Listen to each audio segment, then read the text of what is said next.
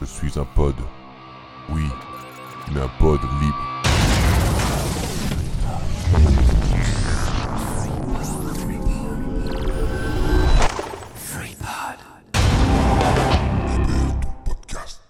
Accusé à tort du formatage d'un disque dur contenant des données ultra méga top secrètes et n'ayant aucun moyen d'en faire la preuve.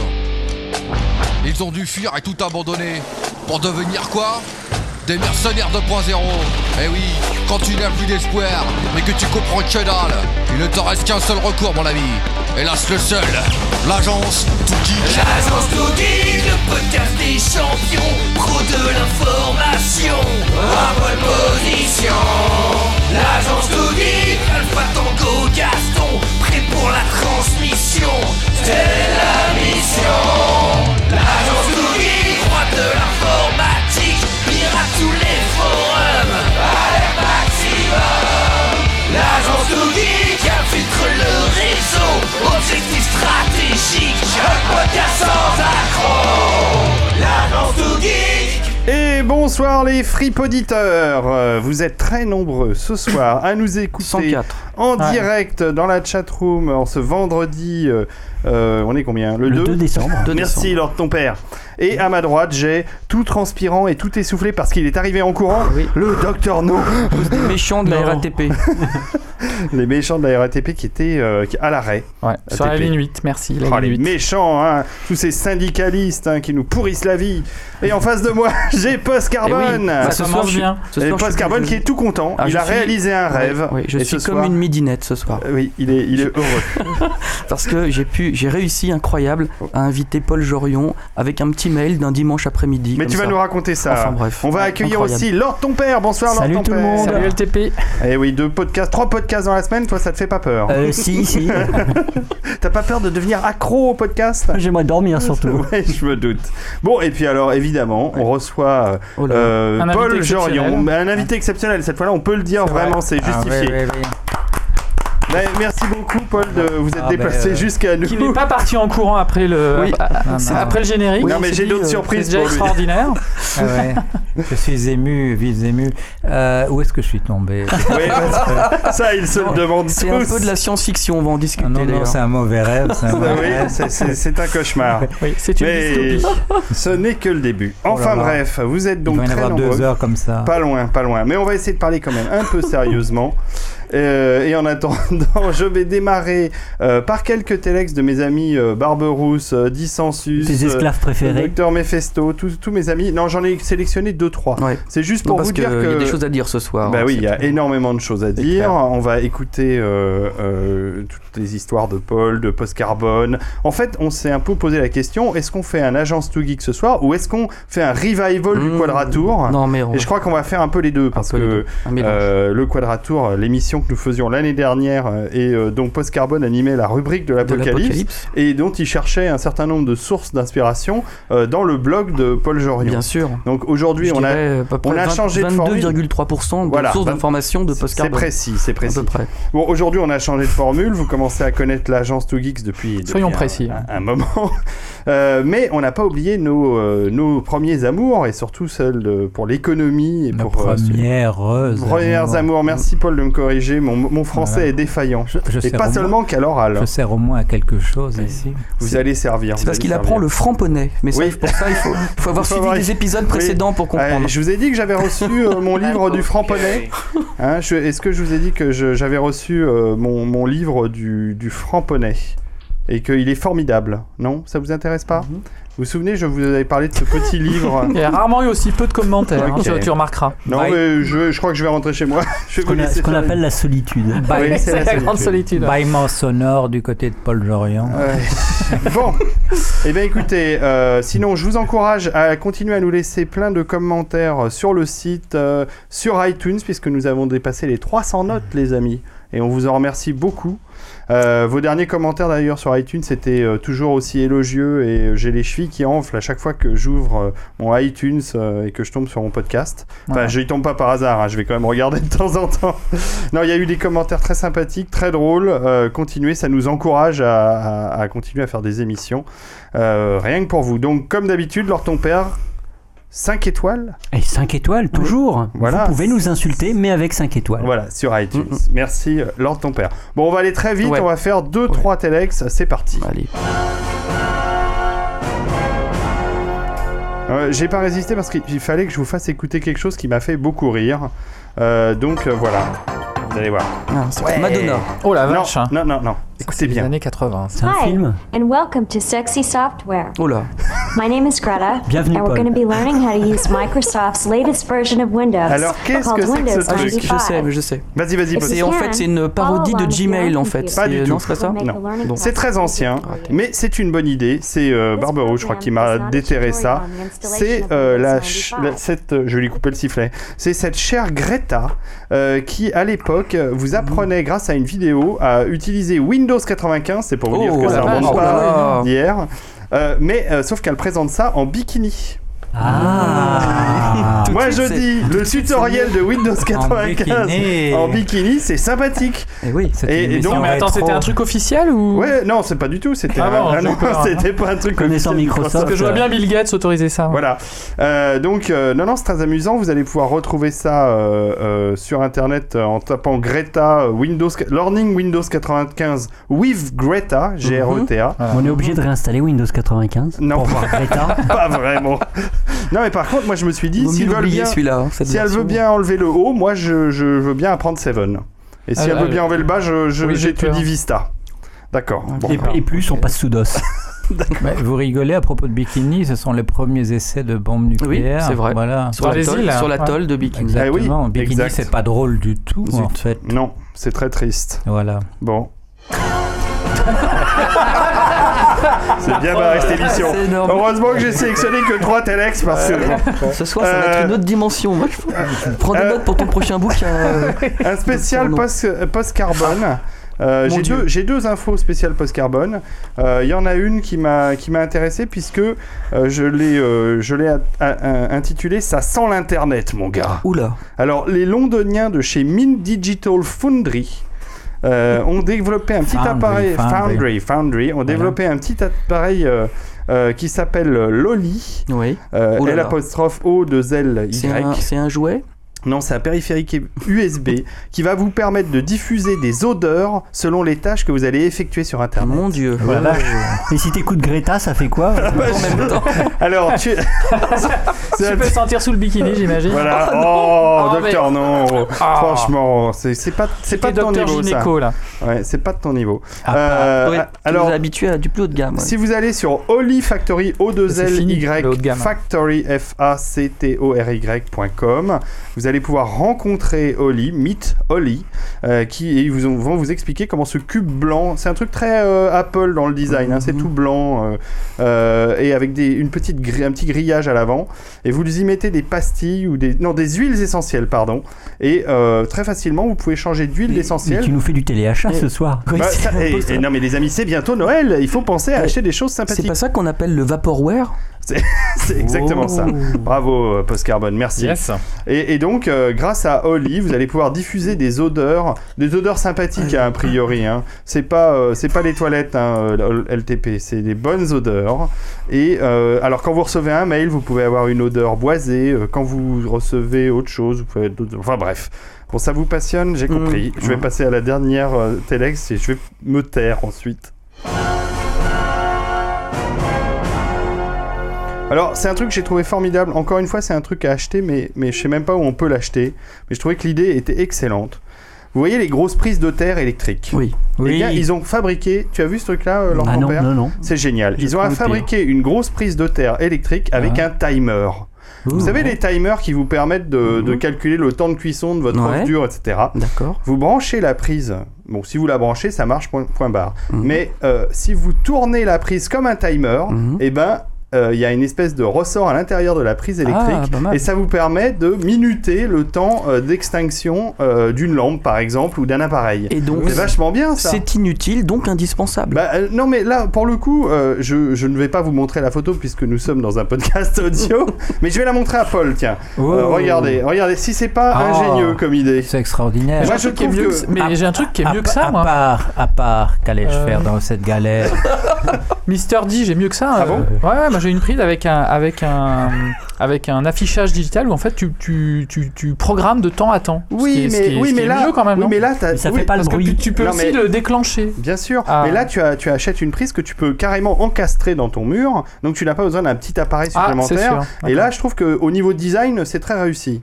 Mais ça sert à quoi alors? Bon, et ben, et ben voilà, je range mes Telex.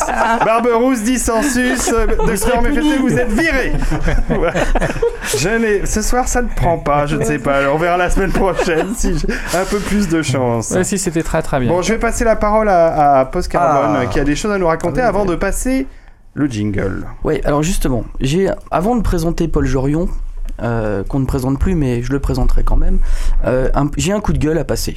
Ah, Ouais. Ah, J'écoute tout le temps les interventions de Paul Jorion à la radio, oui. et là, mercredi dernier, l'accident sur France Culture. Oh. Brice Couturier euh, s'est vraiment moqué de lui, mais de façon méchante. Il l'a traité de prophète de l'apocalypse. Oh, et il ne le comment sait pas. peut-on oser Il ne le sait pas. Brice Couturier, il ne le sait pas. Et en fait, il n'a pas insulté Paul Jorion, parce que Paul Jorion n'est pas un prophète de l'apocalypse. Il a insulté, insulté. Post-Carbone. Mais bien sûr. Parce que moi, j'en suis un. Alors, Brice Couturier, espèce de petit journaliste dans ton petit fauteuil, tu vas m'écouter ce jingle tout de suite, fait par Quacos et L'année toute l'équipe dernière. de l'apéro du Capitaine Web. Cette, ce, ce- Ah, ce jingle t'est dédié euh, et vraiment, c'est vraiment pour toi. Oui, Euh, exactement. Parce que c'est pas bien de se moquer des prophètes Non, de l'apocalypse comme Post-Carbone. Mais, mais Paul Jorion n'est pas insultable, il faut que ça. Donc on va écouter Alors, le vrai jingle plein- du il y a vrai plein de gens qui prophète vont de l'apocalypse. podcast pour la première fois, ils vont découvrir ce magnifique jingle. Voilà, qui n'est plus d'actualité, mais Voilà. qu'on écoute quand même. La fin du monde est pour bientôt. On va tous y passer. Les uns après les autres. Et toi aussi, vieux geek rabougri dans ton petit fauteuil. Où Quand Comment Là sont les vraies questions. Écoute bien avec attention sa sainteté post-carbone. Car la fin est proche. La rubrique de l'apocalypse. Alors voilà. Donc vous avez vu, c'est un jingle, c'est fin, ça, c'est vraiment Ouais, bien. C'était pas ambitieux ni, euh, ni prétentieux Ça d'ailleurs. m'a- Ça m'a poursuivi pendant plus d'un an avec le Quadratour. Voilà. Il y a plein de gens qui vont écouter ce, ce podcast qui vont se demander mais qu'est-ce que c'est que ce, ce Bah, C'était le podcast de l'année dernière. Et donc franchement, je me suis senti réellement agressé par Brice Couturier lorsque j'ai écouté ce- cette émission. Et euh, vraiment, après tout, pourquoi se moque-t-on des, des prophètes de, de malheur? C'est Bah, vrai. euh, parce que euh, au moins ils, ils ont de l'humour et ils sont sympathiques. Donc Post Carbone, Oui. euh, ce soir, tu as absolument tenu à inviter euh, Paul Jorion et bah, j'étais d'accord hein, de toute façon. Mais non, ce que je veux dire, c'est que Bon, une des- un, un une- jour, un jour, on saura la vérité. non, mais ce que je veux dire, c'est qu'on s'est fait plaisir depuis ce début d'année. oui, oui, enfin, t'en faire pas. Écoute, c'est bon. Non, non, mais on je a suis là, invité- Je suis là, je vais rester. Oui. C'est bon. Non, mais J'ai bien compris, mais Même quand tu auras expliqué vraiment pourquoi je suis venu, mais. Non mais on, s'est fait, on s'est fait plaisir Non, depuis mais- le début de l'année. On a Ouais, reçu des enfin gens qu'on admirait beaucoup. Non, mais Euh, docteur- on est passé à Jorion. Non, non, mais Docteur Non, Docteur No a reçu Moebius, j'ai reçu Bruce. Solo. Aujourd'hui. Post Caramon reçoit Paul Jorion. On est vraiment content D'accord. vraiment un grand merci. Donc vas-y, présente euh, Paul Jorion, Post oui, parce que c'est ton, travail. alors, alors, post-carbone, pourquoi est-ce que tu m'as imposé contre l'avis de la majorité Explique ça. moi. Ah non, c'est moi qui pose les questions normalement. Ah, pardon, excuse-moi. Alors. Je vais tenter d'expliquer un petit peu le, le blog de, de Paul Jorion. Ah Alors ça va être très narcissique. Ça va être un petit peu par rapport à, à ce que j'ai vécu et pourquoi je j'ai euh, j'ai été très tôt euh, sur ce blog. Alors vas-y, vas-y. en fait, euh, lorsque euh, Pauljorion.com slash blog. ça, moi, ça a commencé euh, cette histoire d'avoir envie un peu de comprendre le, le système dans lequel on est, on va dire le système financier, mais, mais il y a- ça touche plein d'autres choses. Euh, je suis allé voir des experts dans mes relations, il y avait des tas de gens qui, qui- qui étaient dans la finance. Euh, alors voilà ce qu'on m'a raconté. Euh, le système, il est beaucoup trop complexe euh, pour le comprendre dans sa globalité. Première chose, donc faut pas chercher à le comprendre. Deuxième chose, on m'a dit mais t'inquiète, il n'y a aucun lien entre l'économie réelle et l'économie casino. On a l'impression que ça fait une éternité que... Mais c'était en 2007 encore. Je dirais que 95% des gens en 2007 pensaient que euh, le- on- la spéculation, ça pouvait faire euh, tout et n'importe quoi. Euh, Il y avait une espèce de ballon qui l'entourait, et Mhm. puis que bah, on était sauvé. Là, c'était une espèce de, bah, pour être un peu, un peu une sorte de préservatif. Et, et donc, après tout, ça servait à rien de le comprendre. Il n'y avait pas de lien avec nous. Ensuite, on me disait, bah, t'inquiète pas, ça s'auto-régule. Donc euh, tout, tout va bien. Euh, on peut faire un peu n'importe quoi dans cette espèce de ballon euh, de, de protection. Euh, et euh, voilà, euh, ça n'aura jamais de, de, de, de- problème d'instabilité, par exemple, puisque ça va toujours se réguler. Et puis, il y avait aussi autre chose. Oui, oui, il y a des comportements qui sont complètement pourris. L'avidité, des gens qui, qui, prennent, qui prennent des, des fois des rails de coke, etc. Mais, mais ça crée de la richesse, donc c'est bon pour nous. Incroyable ça. Et puis, alors, dernière chose, j'en ai parlé, le système trop complexe. Il y avait un jargon incompréhensible pour moi à l'époque. Dès, que je rencontrais quelqu'un qui voulait m'en parler un peu, je, je comprenais rien. CDS, subprime, LBO, IPO. euh, en gros, j'avais pas fait des études adéquates euh, pour comprendre le truc. Donc, euh, c'est peut-être pour ça qu'on est beaucoup d'ingénieurs aussi à aller sur son blog. Moi, au contraire, d'habitude, quand il y a un truc que je comprends pas, j'aime bien le décortiquer.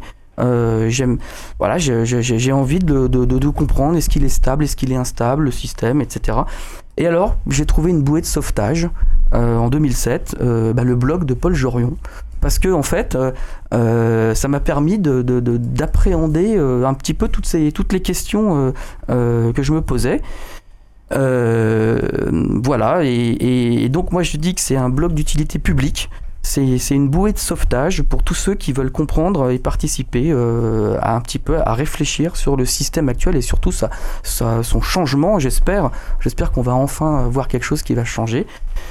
Voilà, j'ai essayé de Ouais. présenter le Paul Jorion. Ben, J'espère qu'il y a beaucoup de gens qui appartiennent au 1% au sommet qui vous écoutent, parce qu'à ce moment-là, ils se rendent compte que leurs vrais ennemis, c'est pas les pauvres, ce sont les ingénieurs, parce qu'ils essayent de comprendre, les informaticiens, les programmeurs, les gens comme moi.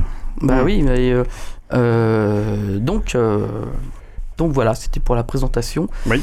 Euh, ensuite, ah oui, euh, je vais ah, vraiment, je, vais continuer un petit peu à, à expliquer ce qui m'a ce qui m'a passionné. C'est aussi parce que euh, dans la façon dont il explique les choses, c'est pas uniquement des techniques euh, financières, euh, des, des techniques de, de- voilà, de, de- purement, on va dire, scientifiques euh, au sens mathématiques financières, mais c'est, il le prend par une approche totalement multi, je dirais multispectrale. Ça va de la philosophie, de l'anthropologie. On a aussi le droit de- des, rappels historiques. Euh, on parlait de logiciels. Euh, donc il y, a- des choses qui sont proches de l'algorithmie, etc. Euh, donc en fait, c'était j'ai un autre, une autre personne que j'adore qui est Edgar Morin, qui parle de la pensée complexe. C'est ça qui est génial, c'est que pour essayer de comprendre quelque chose, il faut pas être juste expert dans, dans, dans le domaine, mais regarder tout ce qu'il y a autour. Euh, et, et, et ça, j'ai trouvé ça nulle part ailleurs sur, dans tous les blogs euh, qui expliquent euh, le, le- le système actuel. Pour les, pour les Voilà. enfants qui nous écoutent, multispectral, ça veut dire très large. Voilà. Mm. Euh, Alors, il y a un truc qu'il faut préciser peut-être tout de suite. Euh, c'est que Paul euh, n'est pas économiste. Oui, il est- Euh, il est anthropologue. Voilà. Qu'est-ce qu'un anthropologue, les Ah. enfants? Voilà. Hmm. Paul? Eh bien, anthropolo- l'anthropologie, quand on l'enseigne dans les universités en général, c'est un, truc qu'on a inventé pour les gens qui ne trouvent pas leur place ailleurs. Alors, c'est un endroit où on parle absolument de tout et où on peut devenir un spécialiste d'absolument tout. On peut lire n'importe, quel livre qu'on a envie de lire. On peut le faire quand on est anthropologue. Anthropologue, c'est une espèce de réflexion, je dirais, générale, non pas sur les euh, choses trop profondes comme font les philosophes, mais sur, sur, le monde dans lequel on est. Mhm. Et c'est pas par hasard, c'est pas par hasard que, par exemple, je me suis retrouvé un jour en face du chapelain de- du collège où j'étais à Cambridge et qui m'a demandé est-ce que l'anthropologie c'était pas par hasard le nom qu'on donnait au communisme quand on voulait l'enseigner dans les universités. Ah, c'est pour ça que vous avez été à Cambridge, Paul Moi j'étais à Cambridge. Ah, c'est pour ça que vous m'avez corrigé sur mon anglais. Ah oui, oui. Faudrait non, donner non, des cours alors de ton père. Ah, hein. j'ai- J'étais professeur à l'université de Je Cambridge. vois, I Mais see. voilà, voilà. Et speak l'anthropologie- very fluent English. Un flu- very fluent, euh, oui, oui, tout à fait comme vous dites. super, super, super, super fluent. Euh, et euh, voilà, non, en fait, ce sont les, anthropologues, ce sont les gens qui remettent absolument tout en question. Et comme on leur, les laisse libres d'apprendre ce qu'ils ont envie d'apprendre, ils peuvent aller aussi bien dans les sciences les plus dures, les mathématiques, comme je suis allé le faire, en, en disant mais qu'est-ce que c'est que cette démonstration par Monsieur Gödel de son théorème? Il fait un peu n'importe quoi. Et Un anthropologue peut le faire. Un anthropologue peut le faire parce que justement, bah, il a un diplôme universitaire, donc il a quand même, il s'est quand même assis sur des bancs d'université pendant un certain temps, c'est une garantie. Il a pu enseigner dans des universités, mais il peut absolument tout remettre en question. Et ça, c'est très très gênant parce qu'il a, bah, il a le papier qu'il faut et puis euh, il, peut, il peut aller dans ces petits cénacles, ces petits cercles de gens qui discutent entre eux avec leur propre jargon et dire mais qu'est-ce que vous dites? Ils peuvent, ils peuvent, les anthropologues peuvent vraiment être ce petit garçon qui dit que l'empereur est tout nu. Ça, c'est très gênant avec les Mhm. anthropologues. Mm, mm, mm, mm. Donc en fait, euh, si je comprends bien, c'est quelqu'un qui pose des questions ou qui se pose des questions. Oui, oui, il se pose des questions et puis il les pose tout haut. C'est c'est- c'est ça qu'on lui reproche. ça qu'on lui Ah, reproche. oui, oui, oui, oui. Hmm. Parce qu'en général, il les formule bien, ces questions, d'une manière qui est assez embarrassante pour les gens qui, qui ont des réponses toutes cuites, comme, euh, comme les gens qui répètent des catéchismes, comme par exemple les gens qui sont des, des économistes connus. Mais, mais Bon. pas des dissidents, Non, attention. pas forcément, non. Ah non, on m'a appelé ce matin dissident, ça c'est bien. D'habitude, on m'a- on m'appelle prophète, et pour la première fois dans un, dans un, dans un, un article. Ou gourou. Donc, voilà, dans un article qui est dans Marianne, on m'appelle économiste dissident. ça veut dire Alors que ça, vous, c'est montez, sympathique. vous montez en grade. Oui, oui, oui, c'est voilà, c'est parce que c'est parce que prophète, ça fait un peu trop religieux et j'arrête pas de dire que je, bon, je, n'ai pas d'inspiration divine toute Mhm. particulière, enfin pas plus que tout le monde, et euh, par conséquent, c'est plutôt, euh, bah, c'est plutôt dissident. Dissident, c'est pas mal, oui. Mm. Il y, a, il y a un ami très longtemps, il m'a dit, euh, nous sommes des dissidents. C'était il y a, il y a, il y a 30 ans et voilà, je continue. On continue à être dissident. La lutte. Euh, Qu'est-ce que je voulais dire Qui, Ah. veut poser des questions Bah, Positif, euh, faut en oui, profiter. Oui, oui. Alors, Euh, bah, tu ton veux. père, Pourquoi avoir fait ce blog à la Ah, base. Le, le- oui, le blog, ça c'est simple. Il s'est passé la chose suivante, c'est que un jour, je me, je me suis dit, il s'est passé la chose suivante. J'ai écrit un bouquin où je disais, il va y avoir une crise très importante, une crise très importante dans le capitalisme américain, ça va avoir des conséquences pour tout le monde. Bon, c'était, j'avais terminé 2007. ce manuscrit en 2005. Bon, il- personne ne voulait le publier. Finalement, on l'a publié en 2007. Deux ans. Et au moment où il sort, il sort en, en janvier 2007, et ce- le- le- la crise des subprimes com- commence un mois plus tard. Donc c'est extraordinaire, c'est un timing formidable. Et alors, j'arrêtais pas d'envoyer des, des emails à des copains en disant regardez, regardez, ça se passe vraiment comme je l'avais dit. Bon. Est-ce que c'est pas votre Regardez, vous êtes tous crevés. Attends. Mais Est-ce que c'est pas votre mais- bouquin qui a lancé les subprimes? Mais attendez, bah, comme je suis un geek, j'ai très peu d'amis et en fait ça fait, ça fait, ça fait que 5 personnes. C'était avant Facebook où les geeks parviennent à trouver quand même un certain auditoire. Euh, donc j'avais 5 amis et puis tout à coup je me dis mais ça pourrait quand même intéresser un peu plus gens. de gens. Voilà, il y a peut-être des gens que, que je connais pas et je me suis dit au lieu mes, mes, mes, mes messages de, de mail, je vais les mettre Ouais, sur public. un- un- voilà, je vais les rendre publics. J'ai demandé à un neveu combien ça coûtait. Il m'a dit ça coûte 60 euros. Je dis bon ça va, on va, on va les trouver. Les... Alors euh, bon, j'ai- ramé un peu pour trouver les 60 euros, mais on a pu le faire très rapidement. Et voilà, ça, comme, ça a commencé comme ça. Mais au début, il n'y avait pas, pas grand monde qui regardait ça, hein, c'est vrai. Il n'y avait, il y avait pas, pas de commentaires à mes, à mes blogs, etc. Et puis, mais, et puis c'est venu, petit à petit, c'est venu. Oui, la, Et- la- la rançon du succès, on va dire, c'est venu. Avec une- euh, moi je dirais une audience à partir de d'août 2008, enfin grosso Voilà, modo, avec la- à- oui, le, le pic, euh, Ah ouais, le parce pic que d'audience Google- à ce moment-là. bah voilà, parce que Google fait des, des, des, des, des statistiques, statistiques splendides que vous pouvez les regarder. Maintenant, et on voit, il y a des graphiques qui vous montrent à Mhm. quel moment les gens commencent à vous écouter, Hmm. puis que ça remonte à tel endroit, etc. C'est formidable. On peut maintenant, on, peut voir en, direct la- la- l'aud- l'audience qu'on a. Et euh, il y a un retour direct du public puisque les gens laissent des messages. Alors c'est hallucinant. hein. Mercredi, euh, euh, Ah oui. euh, vous avez fait une émission euh, sur France Culture dont on parlait Ouais, post-carbone on tout à à l'heure. plus de 500 Ouais, messages. il y a hein, 500 c'est euh, incroyable. commentaires sur le, incroyable. sur le blog, c'est incroyable. C'est- On est très très loin de ça euh, à l'agence de Geeks. Euh, je ne suis pas jaloux. hein, Ça va changer, ça va changer. Merci, merci Paul. Euh, Vas-y, Posti, euh, bah, déprimer. D'ailleurs, il y a des, il y a des guimauves ici sur Oui, la table allez. qui vont nous aider à. à, à tenir le coup. On, Alors- va, on va les ouvrir, hein, Ah les chamallows. Attention, ça fait beaucoup de bruit. Oui, ça fait les- du bruit. Ouais, on, a l'habitude ici entre les tic-tac et les Voilà, chamallows. j'avais Allez-y, un Paul. agra si quand j'étais jeune et euh, je savais qu'il fallait faire très attention aux guimauves. Merci. Docteur Non, tu veux Oui. une guimauve? Allons-y alors. Ouais, Alors, euh, bah, peut-être une première, euh, une première question. Euh, en fait, euh, euh, on vous dit la plupart du temps que vous, vous énoncez un petit peu les problèmes, mais que vous apportez pas de solution. Euh, donc ça, c'est récurrent hein, dans, plein de- dans plein d'interviews. Donc moi, j'ai envie de vous interroger sur euh, des tas de solutions que vous donnez en fait sur le, sur le blog euh, concernant le, le système actuel. Donc je vais les rappeler parce que souvent c'est souvent dit dans vos billets un peu comme une litanie. puisque comme vous voyez rien changer ou bouger à cause de, pas mal de, de conservatisme ambiant, donc je vais essayer de les rappeler. Donc un, truc que vous avez euh, dit, redit et re-redit, c'est essayer de supprimer les paris sur les fluctuations de, prix euh, au, au niveau de cette, cette finance casino. Euh, vous parlez aussi d'un panier de monnaie qui, s'appellerait le, Bancor, qui avait été euh, euh, donc euh, déjà expliqué par un, autrefois par un économiste bien connu. Vous parlez par exemple John du, high frequency trading, donc euh, il faut é- éviter les mouvements de capitaux sur des durées trop brèves. Mhm. Et puis il y a cette fameuse constitution pour l'économie. Mhm. Euh, donc voilà, par exemple, ça c'est pour répondre euh, par avance à tous les gens qui disent euh, Monsieur Jorion est, est déprimé. Moi je me rappelle de cette émission Il avec, a pas l'air, hein. avec Eric Wirtz où il lui avait simplement dit ça et ça c'était pas bien parce qu'il avait attaqué la, il avait attaqué la personne et pas les idées.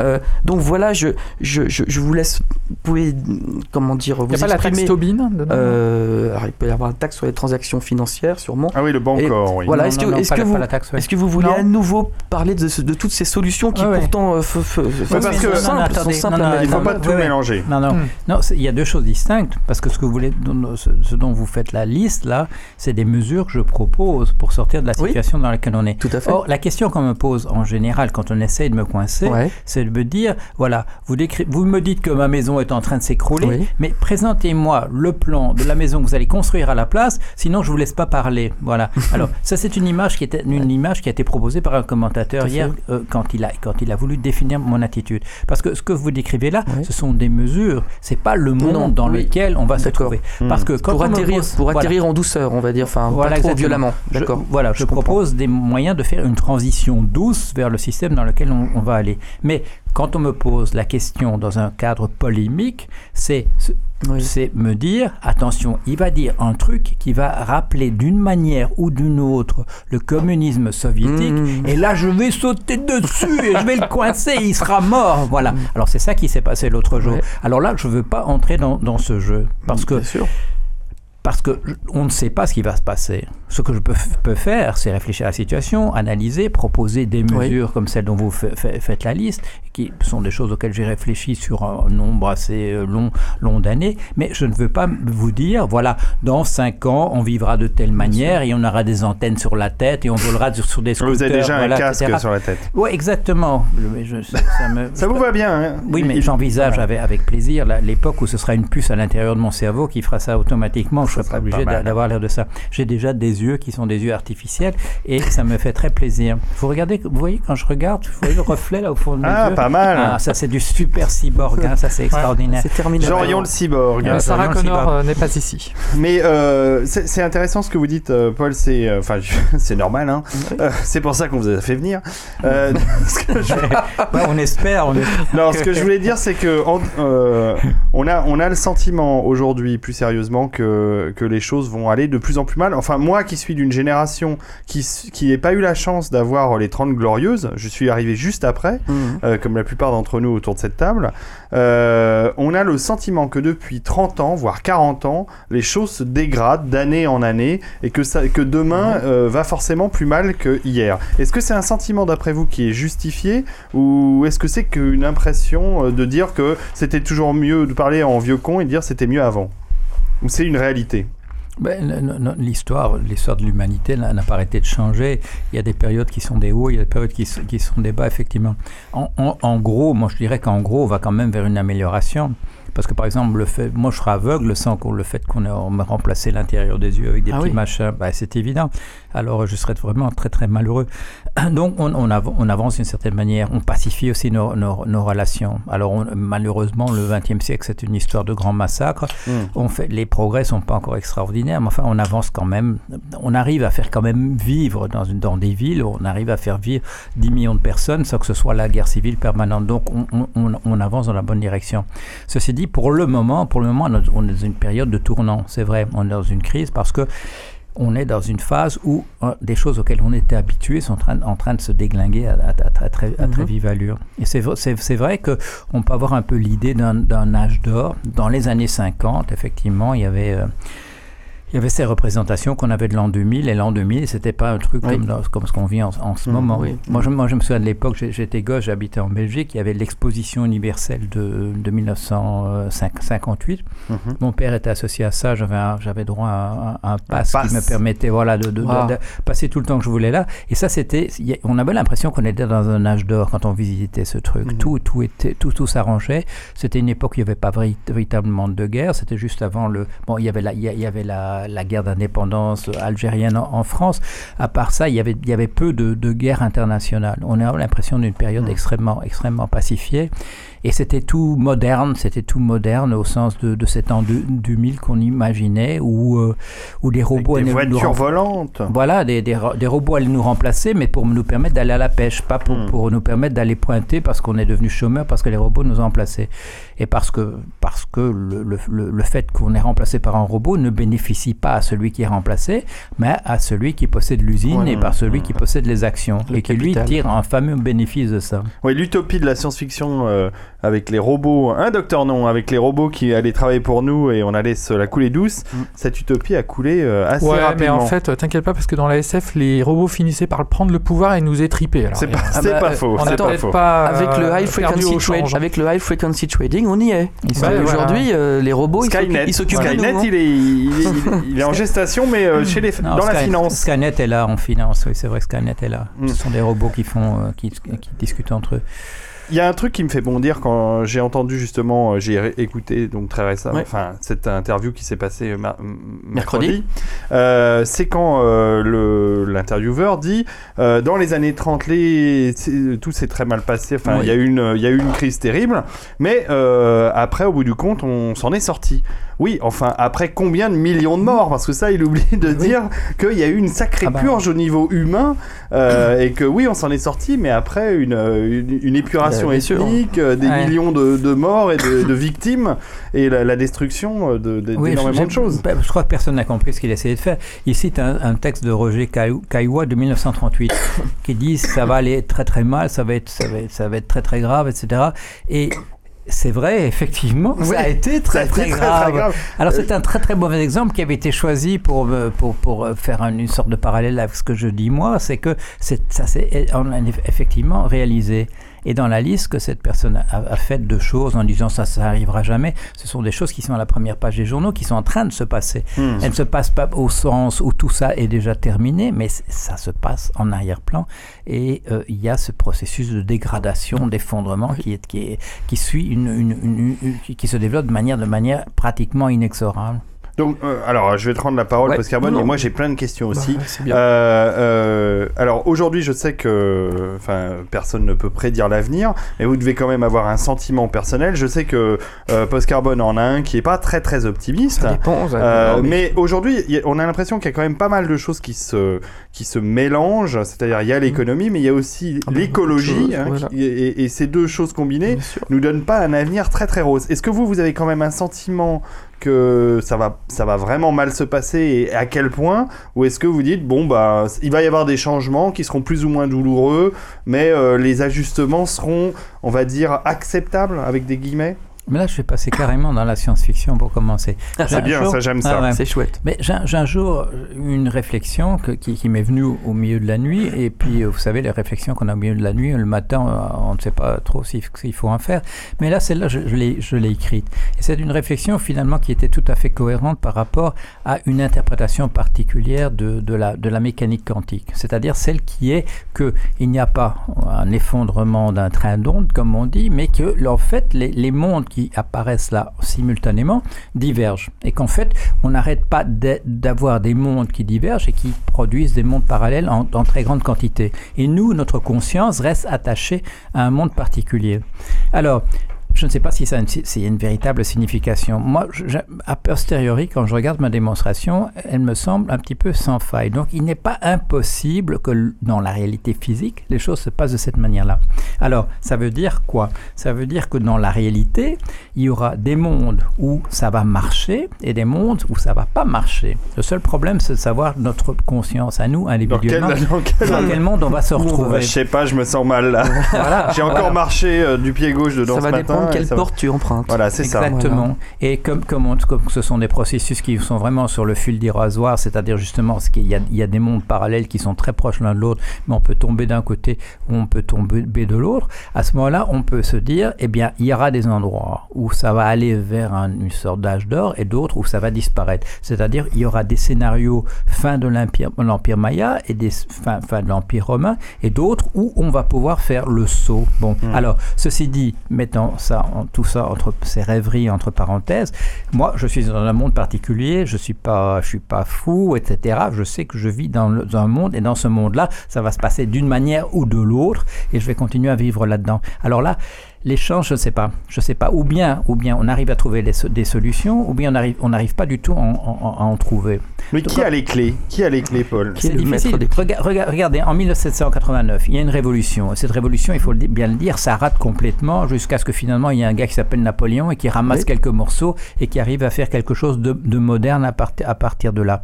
Mais dans la période qui, qui précède, il y a quand même pas mal. Sarkozy a la même taille. hein. Ouais. Je crois Ça s'arrête là. hein. Ouh là là là. je crois pas Non, non, que on ce va soit pas être poli. pertinent. Non, non, Ça c'est va pas soit pertinent. Mais dans la période qui précède, il y a quand même il y a un- une ébullition d'idées sur ce qu'il faudrait faire. Il y a des gens comme Voltaire, il y a des gens comme Rousseau, il y a les encyclopédistes, etc. Il y a plein d'idées sur ce qu'il faudrait faire. Et ça marche quand même pas très très très bien. On se trouve dans une situation où on parle de vertu, de terreur, on coupe des têtes à la, en masse, etc. Dans la période où on est maintenant, on n'a pas beaucoup d'idées sur ce qu'il faudrait faire. Il on n'a pas beaucoup d'idées, il n'y a pas vraiment de schéma de remplacement dans les années, ça vaut peut-être mieux, ça vaut peut-être mieux. Regardez dans les années 30, on avait d'une, il y avait des gens qui étaient enthousiastes pour le fascisme, il y avait des gens qui étaient enthousiastes pour le communisme. Ça nous a pas vraiment aidé. C'est peut-être mieux qu'on soit dans une période où il y a beaucoup de réflexion sans savoir exactement où on va aller. Mais on peut aussi être pris vraiment au dépourvu. Parce que si le système financier s'effondre dans les jours qui viennent, on n'a pas beaucoup d'idées sur ce qu'il faudrait mettre à la place. On n'a pas beaucoup d'idées sur les transitions douces qu'il faudrait opérer. Vous dites que le cœur de la machine est fondu. C'est lequel machine exactement? La machine financière ou la machine politico-financière en Non, non, général? ça c'est la machine financière. Ça c'est la machine financière. C'est parce que ça c'est pour dire au public. Bon, il y a- on a fait allusion tout à l'heure au fait que moi j'ai passé beaucoup de temps ces années dernières à, à répondre à un, un argument particulier qui est celui des politiques en disant vous occupez pas de la finance, c'est très compliqué et euh, vous comprendrez jamais comment ça fonctionne. Et les banquiers au sommet nous ont dit ça aussi. Alors j'ai réagi à ça. Alors euh, ce qu'il y a cependant, c'est que pour moi, j'ai une connaissance intérieure de ce monde de la finance. Et je sais que le- le- les financiers qui vous disent tout se passe encore très bien, on a, on, on a une maîtrise sur les événements, etc. Là, je sais qu'ils mentent et ils savent que j'ai raison. Parce que quand ils me prennent en aparté, etc., ils disent Ouais, mais on, vous comprenez bien, on ne peut pas parler de ça au public, etc. Et ils, ont, ils ont raison aussi d'une certaine manière. C'est pas la peine de provoquer l'aff- l'affolement dans les populations. Mais Mais le Est-ce que ça affolerait, ça affolerait vraiment les gens? Oui, J'ai l'impression oui, que oui, les gens sont que- devenus un peu. euh, Oui, parce Non, que l'économie, c'est une affaire de confiance Oui, à la, oui, à la non, base. non. Ben justement, ou enfin une affaire de confiance. Qu'est-ce que ça veut dire la confiance en, en économie? Ça veut dire simplement que qu'on pourra rembourser l'argent qui était emprunté. Ça ça, ça, ça, ça, ça se limite à ça. Non, quand les gens s'affolent par rapport au système financier, et ça les gens tout en haut le savent, ils vont retirer leur, leur argent des banques. Oui, D'ailleurs, voilà. Et ça, euh, Monsieur Cantona l'avait très très bien Ah vu. Il y a- quand on lui pose la question, on lui demande qu'est-ce que c'est, comment est-ce qu'on fait de révolution sans faire de mort aujourd'hui, il avait répondu il suffit de retirer l'argent des banques. Et là, il avait raison. Parce que quand les gens Mhm. paniquent, Mhm. moi j'ai travaillé pour une compagnie IndyMac aux États-Unis, une des, des grandes responsables de la crise. Dans le Et- subprime. Voilà, dans- bon, elle s'occupait pas de ce prime, c'était Alté, mais enfin c'est apparenté, etc.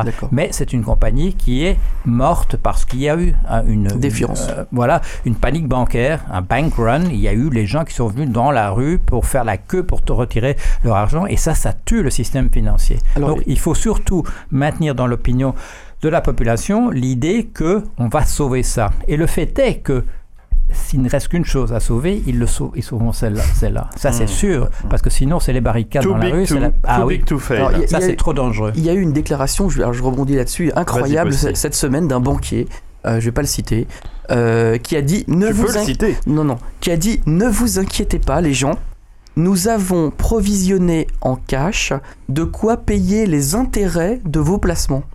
C'est c'est- c'est pas du tout rassurant en fait. Non, c'est pas rassurant, non. Mais il a cru bien faire en disant ça, en disant bah, gardez vos contrats d'assurance vie, gardez vos, vos placements, ne vous inquiétez pas, je peux rétribuer vos intérêts. Et il a, il a dit ça sérieusement. Euh, il a pas, et justement, il a, il a pas du tout rassuré la population. Ça, ça, c'est parce que depuis deux mois, les gens retirent de l'argent de leur assurance Ah oui. vie. En ce moment, il y a un déficit net entre Ah ouais, euh, ce qui sort des assurances vie et ce qui rentre, c'est en, dizaines de milliards. Et pourquoi? Impressionnant. Pour quelle raison? La confiance. Bah, la confiance. Bah, toujours pareil, la, la confiance. Mais Oui, c'est- mais où va l'argent? Ils les mettent en bas de laine sous leur, euh, sous leur une, fois, matelas une fois de plus, la confiance, qu'est-ce que ça veut dire? Pourquoi la confiance disparaît? C'est parce que l'argent qui est là-dedans, dans ces comptes, diminue. C'est très simple. On- il faudrait simplement dire l'ar- l'ar- l'argent disparaît. Quand on dit la confiance, on a l'impression que c'est une notion un petit peu vague. Non. Si l'argent n'est pas là, la confiance disparaît. C'est très très simple. Il y a une équation, on peut faire un égal entre confiance et l'argent qui est là ou qui n'est pas là. Bon, je vais peut-être faire un raccourci un peu simpliste, hein, mais à une, à une époque, c'est-à-dire siècle dernier et d'avant et d'avant, dès qu'il y avait une crise majeure, ça finissait par un massacre humain. Aujourd'hui, euh, on, est, on est nettement plus modéré, entre guillemets, et pourquoi pas euh, faire un massacre financier et dire vos millions, on vous les doit plus, on fait euh, banqueroute et on repart sur des basses scènes. Oui. Oui, Enfin, tu veux dire un faire défaut défaut. de la. ah faire oui, défaut de oui, la dette. faire défaut de ça la donnerait quoi? Ah bah, c'est comme ça qu'il faudra faire un jour ou l'autre. Euh, c'est ben, C'est bon, ce qu'ils ont de- fait à, à moitié en Grèce Bah, d'ailleurs. exactement. Ou des oui, ça- moratoires. en Argentine aussi. et en Argentine, Oui, bien oui. sûr. Bon, ça passera si tout le monde sous la fait forme ça, de moratoire, non Bah, De choses comme pas, ça J'en sais rien, je Alors, me pose des questions. Peut-être pas annuler, mais suspendre. Un moratoire, c'est suspendre, c'est-à-dire qu'on le fait, on arrête, on va réfléchir à la question pendant un certain temps, et puis après on, on reprendra plus tard. Ça permet de, de calmer les esprits, de reprendre du, son, son sang-froid. Mais dans des systèmes comme, comme les nôtres, où, on a- où- où en fait ça ne marchait simplement que parce qu'on permettait d'obtenir du crédit là où l'argent manquait, et de plus en plus dans les entreprises, pour les ménages, etc. On, on a eu un, un- un système qui est devenu complètement poreux, si vous voulez. Tout ça, tout ça, a- tout, tout l'argent était promis et n'ex- n'existait plus. Et puis un jour, ça, ça crache. Et à ce moment-là, la seule chose qu'on peut faire, bon, ce qu'on a fait jusqu'ici depuis 2007, c'est simplement déplacer.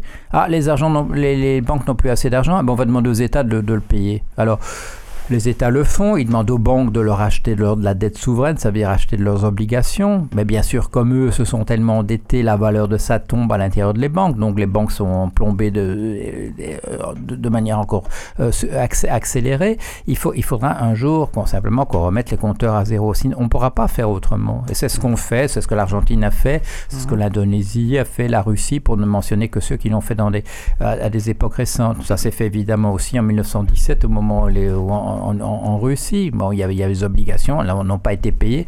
Et il y a encore des très vieilles personnes qui, qui, euh, que ça réveille au milieu de la nuit parce qu'on n'a pas remboursé les, les obligations, le- les obligations russes.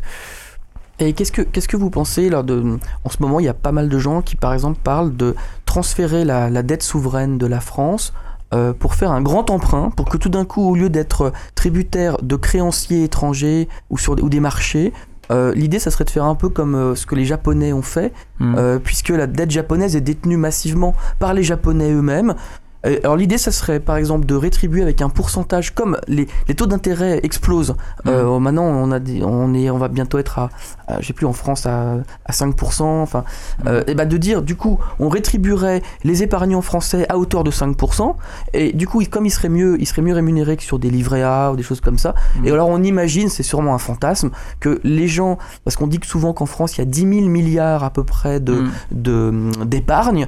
Bah, alors du coup, ces 1500 milliards euh, pourraient être détenus massivement par des Français euh, et on serait plus euh, à la merci des agences de notation, etc. Qu'en pensez-vous Enfin, voilà. On vient de le faire en Belgique, on l'a fait la semaine dernière, et ça a très bien marché. Ah bah, donc ça Parce être. bah euh, oui, parce qu'on a demandé, a- l'État a demandé, je crois que c'était 200 millions d'euros, et il y a, y a eu oh, immédiatement 2 milliards de 2 milliards d'euros qui étaient proposés justement Alors par des petits pourquoi est-ce qu'on épargnants. fait pas ça dans notre dans notre beau pays? Bah, si on le fait en Belgique, on peut bien le faire en France Ah bah, aussi. c'est bien incroyable. entendu. Vous voulez c'est- dire Ça n'a c'est- pas voilà. été très médiatisé on, d'ailleurs. on genre- pourrait sortir par le haut de tout ce de tout ce bordel. On peut, on peut de, type de, ce type de solution, oui. Ça résout pas tous les Non, problèmes, mais enfin, c'est, c'est- pourquoi, pourquoi pas le faire C'est effectivement une, bah, c'est une chose que j'ai proposée dans mon dernier bouquin en disant il y a des gens qui ont de l'argent et qui peuvent le proposer. Oui. Pourquoi est-ce qu'on ne peut pas l'utiliser tout de suite? C'est, c'est- c'est évident. Ça résout, ça résout le, je dirais, les, les problèmes dans l'urgence, les problèmes Oui. les, les plus urgents. Ça résout pas le problème de fond qui est, qui est la concentration de la richesse, qui est liée au fait que l'argent n'est jamais dans nos sociétés et de moins en moins à l'endroit où on en a besoin. Et du coup, il faut payer payer, l'emprunter pour commencer,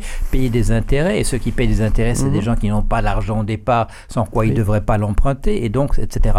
Et on arrive à des situations comme on a aux États-Unis, c'est que maintenant, Concentration. 1% de la population euh, dispose de 40% du patrimoine de, de la nation. C'est pas possible, on peut pas continuer. Une économie peut plus fonctionner quand il y a 1% de la population qui a 40% de, de la richesse. Alors c'est pour ça que les euh, Occupy Wall Street, ils disent Oui. on est les 99%, Pourcent. on n'est pas le 1%. Ce 1%, il paralyse le fonctionnement du système. Et ça, on veut pas vraiment poser le problème dans ces termes-là, alors que c'est comme ça qu'il faudrait le faire. Alors justement, je rebondis là-dessus.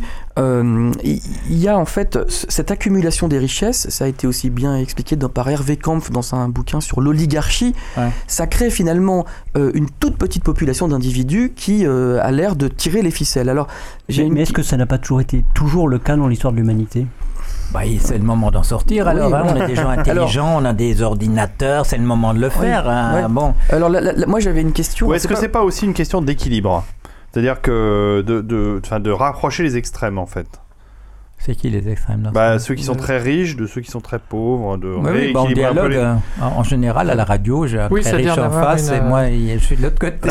Alors, et on essaie Non, de réconcilier les points de vue. Ce que tu veux dire, c'est d'avoir une, une, une classe moyenne très forte?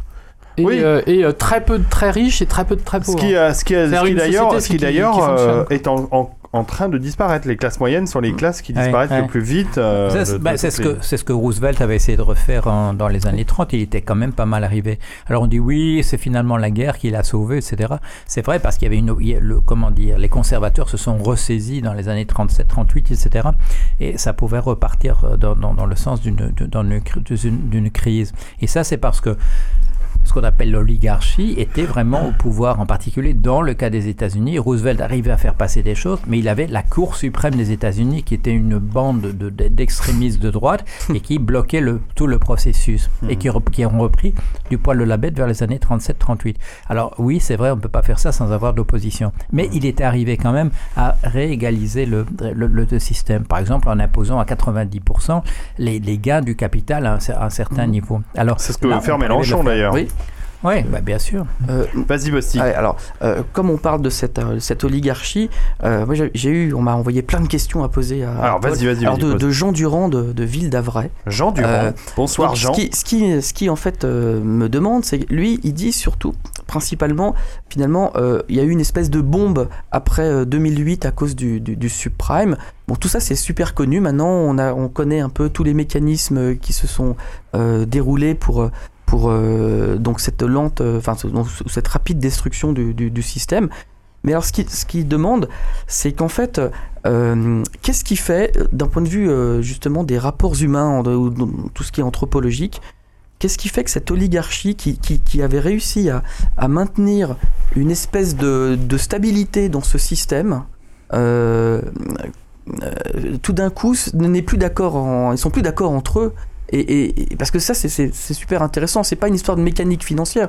Il y a eu des règles du jeu entre les gens qui, qui se sont mis un peu à changer ou est-ce que, enfin, quel est votre avis je- moi, justement, moi, moi, j'emploie toujours le mot oligarchie entre guillemets parce que pour moi justement ce, ce sont des mécanismes, ce sont des structures, ce sont pas vraiment des gens pas qui. vraiment des, gens. Ben, si, y a, on parle de Bilderberg et des compagnies. C'est vrai qu'il y a des gens qui doivent se réunir quelque part, se dire ce serait bon, qui sont très riches, qui doivent se dire ce serait mieux si c'était comme ceci ou cela. Mais ce qu'on a vu surtout, et c'est pas des c'est pas des stratégies qui ont été mises en œuvre. Moi, j'étais j'étais dans les entreprises qui Mhm. ont causé la, la perte et c'était la panique. C'était pas parce qu'on était en train de mettre un plan en, en- en application. Non.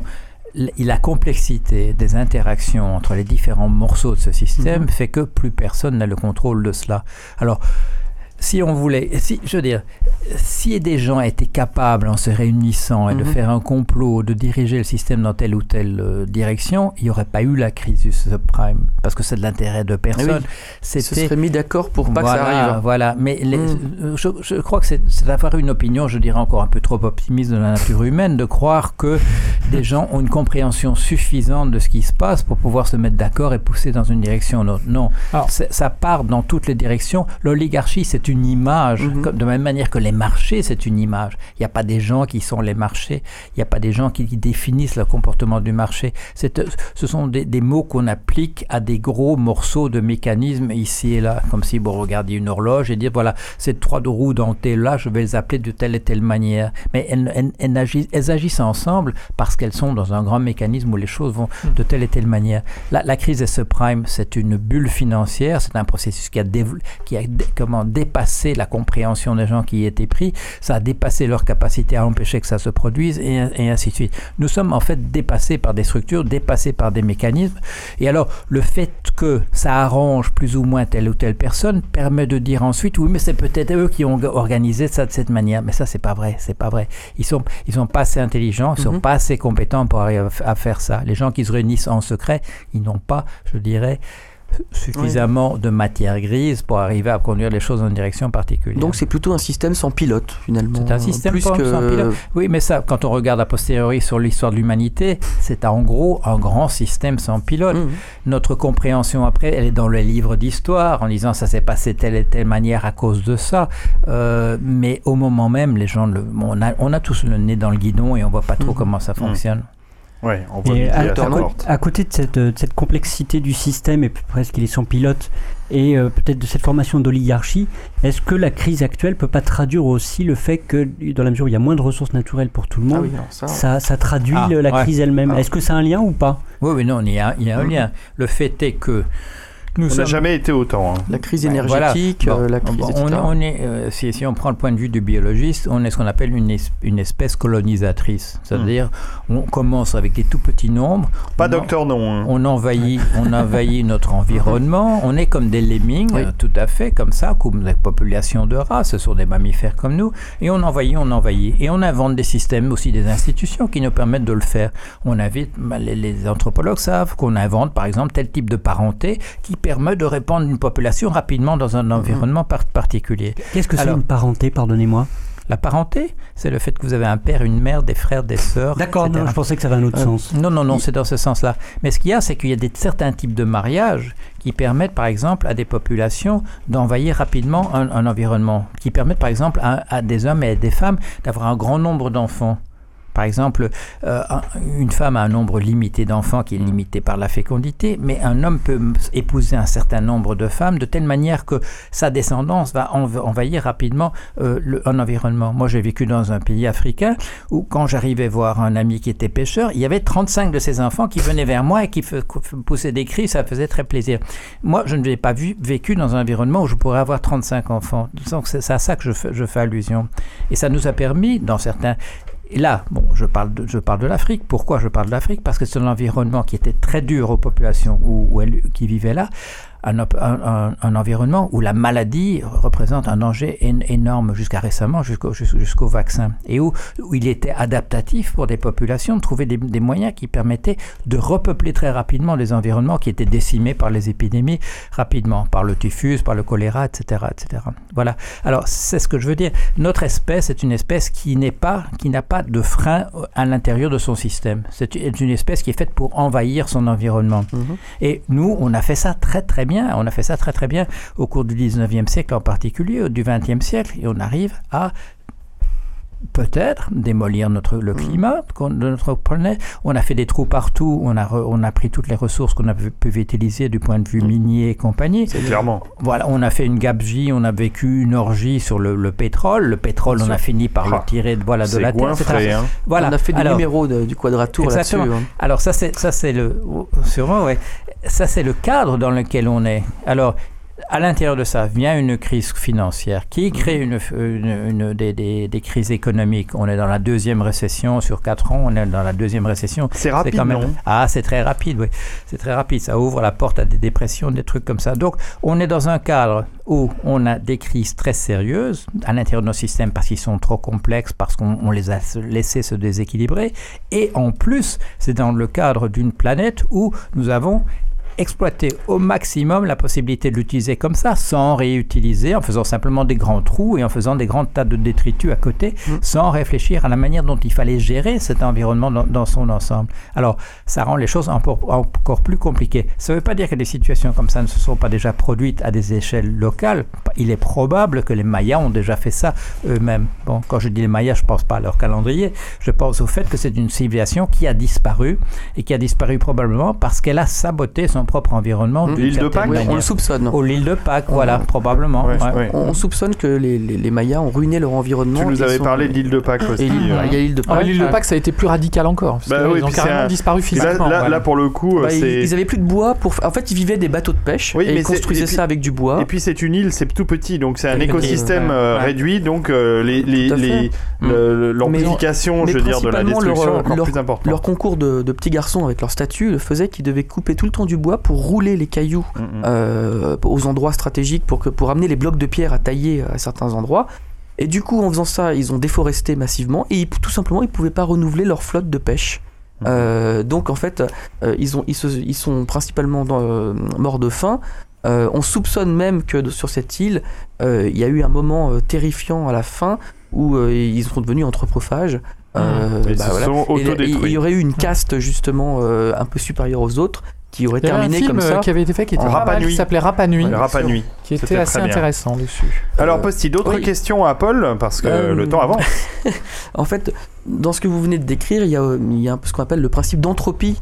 euh, Lorsqu'on se met à disséminer des matières premières qui ne peuvent jamais revenir à leur état d'origine. Et euh, qu'est-ce que vous pensez de cette personne qui est décédée maintenant? C'était un économiste euh, qui aurait dû, à mon sens, avoir peut-être un des prix Nobel euh, là-dessus, qui avait...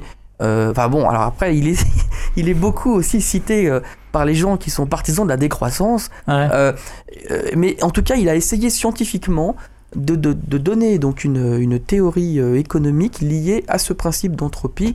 Et voilà, qu'est-ce que... Comment il s'appelle, Ah, Posty zut, euh, Ah. Le nom t'échappe. non, non, en plus, c'est un nom un peu Oui, oui, imprononçable. oui. C'était voilà. un, un- un quelqu'un d'origine roumaine. Ah ouais, Euh, ouais, ouais. Et, et- et alors, et c'est devenu euh, le maître à penser donc de toute Oui. cette ouais. génération. Non, je sais de qui vous parlez. Voilà. Euh, Qu'en Mais- pensez-vous euh, Ben oui, non, c'est sûr. Bon, alors, qu'est-ce que, là, il faut parler. On donnera son nom dans les, dans les commentaires. Oui, oui, ça, ça c'est Rud- Grudgens. Oh, Nicolas. Georgescu Voilà. Voilà, Merci. Wikipédia. Voilà, c'est c'est lui. Et euh, oui, non, c'est une, c'est une manière de. La, la bonne manière d'aborder les questions économiques en général, c'est pas de l'aborder à, à- travers les méthodes qu'ont inventées les économistes, mais par les méthodes utilisées par, par d'autres, comme les écologistes en, particulier, les physiciens et ainsi de suite. C'est ça, on en discutait hier soir, c'est comme ça- qu'on peut avancer. C'est vrai, oui, euh, l'organisation, ce sont, l'organisation ne peut jamais exister que de manière locale dans nos systèmes. Alors on bâtit des choses qui se structurent, mais c'est vrai que contre cela, il y a des facteurs de déstructuration qui jouent sans cesse. Et dans le cas de nos sociétés, la complexité, parce que pourquoi la complexité est un facteur de déstructuration Parce que elle rend nos comportements de moins en moins prévisibles. Vous vous dites je vais faire ça. Bon, alors euh, quand c'est quelque chose de très simple, je vais couper un morceau de bois et je vais en faire une, une- flèche pour mon arc. Alors ça c'est très prévisible. Vous allez couper le morceau de bois, vous allez le tailler d'une certaine manière, vous aurez etc. Mais dans nos sociétés à nous, où vous habitez par exemple à Los Angeles où il y a 13 millions d'habitants, vous dites je vais faire telle chose, c'est très difficile parce qu'il y a 13 millions de personnes qui sont en interaction à ce que vous voulez faire et ça rend plus moins prévisible, ça rend, moins facile d'avoir une prévision et de dire s'il va se passer telle ou telle chose. C'est ça le problème qu'on a. En plus, on sait on peut se tromper quant à, quant à notre propre compréhension de ces processus extrêmement compliqués. Le, bon, le meilleur exemple, c'est celui des instruments financiers où vous avez des agences de notation, enfin vous aviez des agences de notation qui vous disaient on comprend très bien comment ça marche et puis qui maintenant qui vous disent oui en réalité on comprenait pas si bien. Si j'ai dit que, ça, que je croyais que ça marchait, que je savais comment ça marchait, c'est essentiellement parce que j'avais un concurrent à côté qui m'aurait dit que j'étais un crétin si je disais que je ne comprenais pas comment ça marche. Maintenant les gens deviennent un tout petit peu plus, plus modestes, mais on a créé des instruments financiers dont on n'avait pas la moindre compréhension du risque qu'il représentait. Et maintenant, on a encore, c'est ce qu'on appelle too big to fail, des institutions financières qui sont trop complexes pour qu'on puisse modéliser leur comportement et on croise simplement les doigts ou on touche du bois pour espérer que ça ne s'écroule pas. Ce qu'on fait, la seule chose qu'on fait, on met 2% et demi supplémentaire de réserve au cas où ça s'effondrerait. Et on se dit, on a pris des mesures qui sont des mesures très importantes. C'est ridicule, c'est absolument ridicule. Euh, du coup, j'ai une question.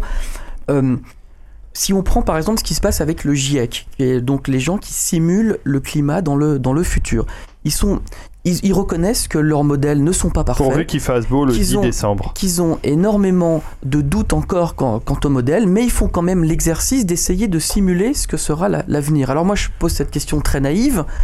Est-ce qu'un jour on pourra simuler le système euh, économique, tant pis, au- aussi imparfaitement qu'on, le mieux, du mieux qu'on pourra, et par rapport aux produits euh, in- incompréhensibles dont, dont vous parlez, on pourra introduire ça, c'est un peu un rêve d'ingénieur, on pourrait introduire ça dans un logiciel dont les algorithmes seront publiés comme euh, le GIEC publie ses algorithmes, et on pourrait au moins éviter de faire des conneries, de créer un nouveau Ouais. CDS, un nouveau Alors, subprime euh, nocif. Qu'est-ce que vous en pensez de avant cette... que euh, Paul réponde, moi j'ai envie de dire, euh, quand on emprunte et qu'on vit à, à crédit pendant 40 ans, je vois pas comment on peut s'en sortir même avec des belles simulations. Mais enfin, euh, Paul, allez-y. les mathématiciens savent qu'il y a des problèmes de calculabili- calculabilité associés à certains types de problèmes et qu'il y a différents degrés et qu'il y a des choses, il y a des problèmes sur lesquels on pourrait mobiliser toute notre capacité informatique sur 1000 ans, on n'arriverait pas encore à résoudre ces problèmes.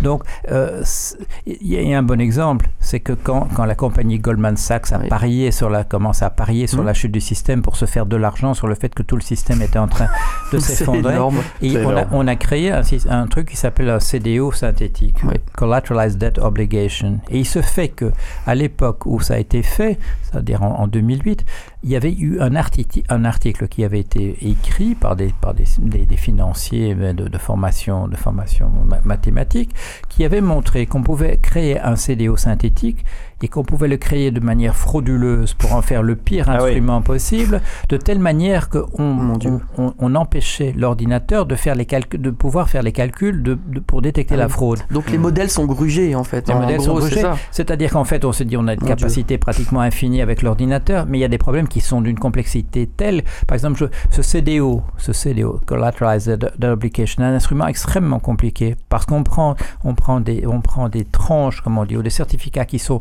qui viennent de, de 150, de 200 dif- instruments différents, donc c'est extrêmement difficile, et on en fait des CDO au carré, c'est-à-dire qu'on fait des CDO avec ces CDO, c'est-à-dire que en utilisant toute notre capacité informatique pendant des milliers d'années, on n'arrivera jamais à Oui, mais comprendre pourquoi on ça autorise, pourquoi on autorise des Oui. trucs comme ça? Pourquoi on n'autoriserait pas que des produits qui sont simulés et Mais qui oui. sont stables et qui sont et qui sont pas néfastes pour le système? Parce qu'à l'intérieur de la théorie euh, économique, ça ne pose pas un problème. Parce qu'à l'intérieur de la théorie économique, qui est un savoir de charlatan, euh, je dis ça parce qu'on est... il faut il faut changer. ce On est entre nous, c'est je pour dis ça. ça parce qu'on est entre nous et Oui. qu'on a une heure où les enfants sont couchés. On va dire que c'est empirique plutôt, non? le, le- le sa- le type de savoir produit par les économistes n'est pas un savoir compatible avec celui des informaticiens, des, in- des ingénieurs.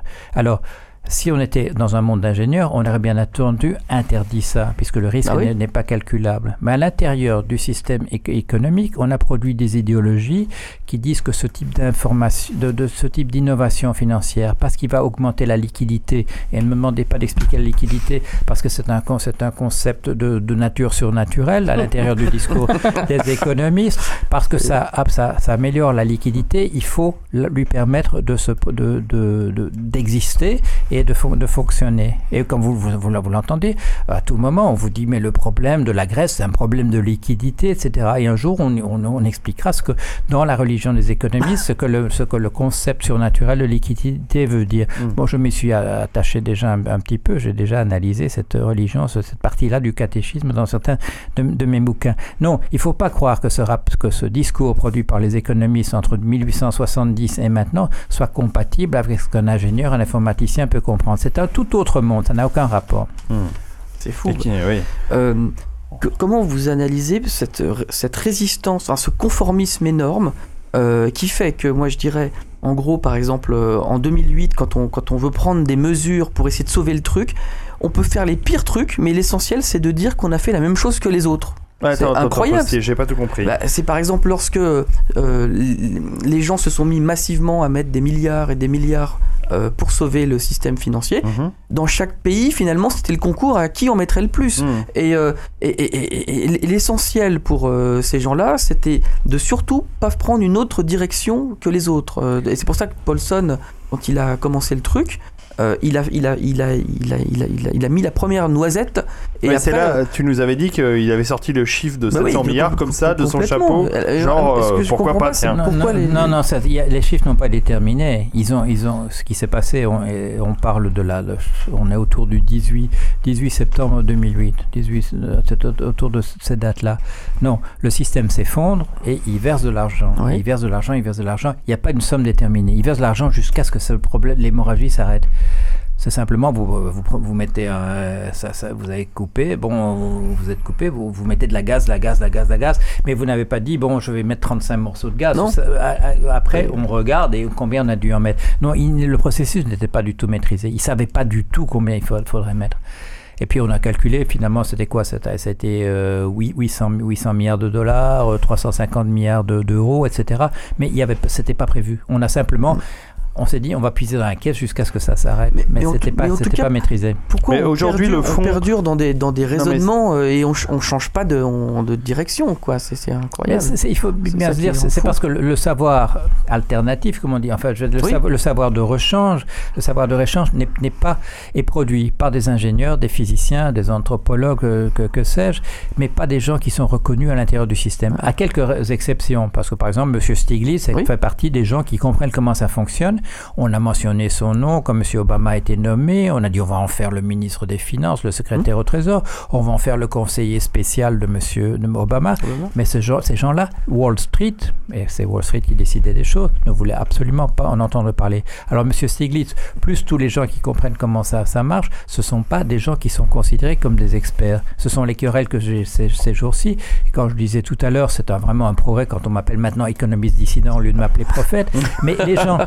Non, ce qui s'est passé depuis 2007 et jusqu'à maintenant, c'est que les gens qui comprennent comment ça marche, on les a appelés prophètes. Pourquoi? Parce qu'ils n'ont pas le, le truc estampillé, ils n'ont pas le diplôme Ils sont estampillé pas pour du sérail. ils sont pas du sérail, ils sont pas des gens qui ont. S'ils disent des choses qui sont vraies, ça doit être pour une raison qui n'a rien à voir avec leur connaissance. Ça doit être une aspiration divine, donc on les appelle les- des prophètes. Mais alors justement, ça me fait penser à ce qui s'est passé en Grèce et en Italie. On a placé à la tête du pays, de- du pays deux personnes qui sont des entre Ouais. guillemets spécialistes. banquiers. C'est quoi la prochaine étape? Parce qu'on sait très bien que ça va se planter comme tout le reste. Mhm. Qu'est-ce qu'il va y avoir après? Des extrémistes, euh, des révolutionnaires? On passe à quelle étape ensuite? Parce que quand les spécialistes vont avoir échoué, il va fa- bien falloir passer à autre chose. La société civile. Ça, c'est très intéressant. On s'est dit, on va, on va satisfaire faire les marchés. Alors, qu'est-ce qu'on va prendre? On va prendre un, un bonhomme qui a été un banquier central, donc Oui. euh, il a garanti. Il a travaillé pour Goldman, Goldman Sachs, Sachs. en plus. Ah, il est Goldman- bien. Voilà, Goldman Sachs, on sait qu'ils comprennent bien le système, puisqu'ils bah oui. peuvent, parier Ouais. sur, de, de- sur sa chute, etc. Donc, ils comprennent vraiment comment ça fonctionne. Et on va mettre ces gens à la tête, à la tête de, de leur gouvernement et ça va s'arranger. Pourquoi est-ce qu'on l'a fait? Parce que ces pays-là peuvent plus aller sur les marchés pour demander, par exemple, émettre de la dette, c'est-à-dire pour emprunter. Pourquoi est-ce qu'ils peuvent pas le faire? Parce qu'en ce moment, s'ils demandent de l'argent pour emprunter pour 10 ans, on leur demande des taux qui sont supérieurs à 6%. Pour, à 6%. Bon. Alors, on a nommé M. Monti, on a même- on a nommé M. Papademos en Grèce, Monti en Italie, Papademos en Grèce, et on s'est dit, les marchés vont être tellement reconnaissants que ça, tout ça, ça n'a pas bougé d'un poil.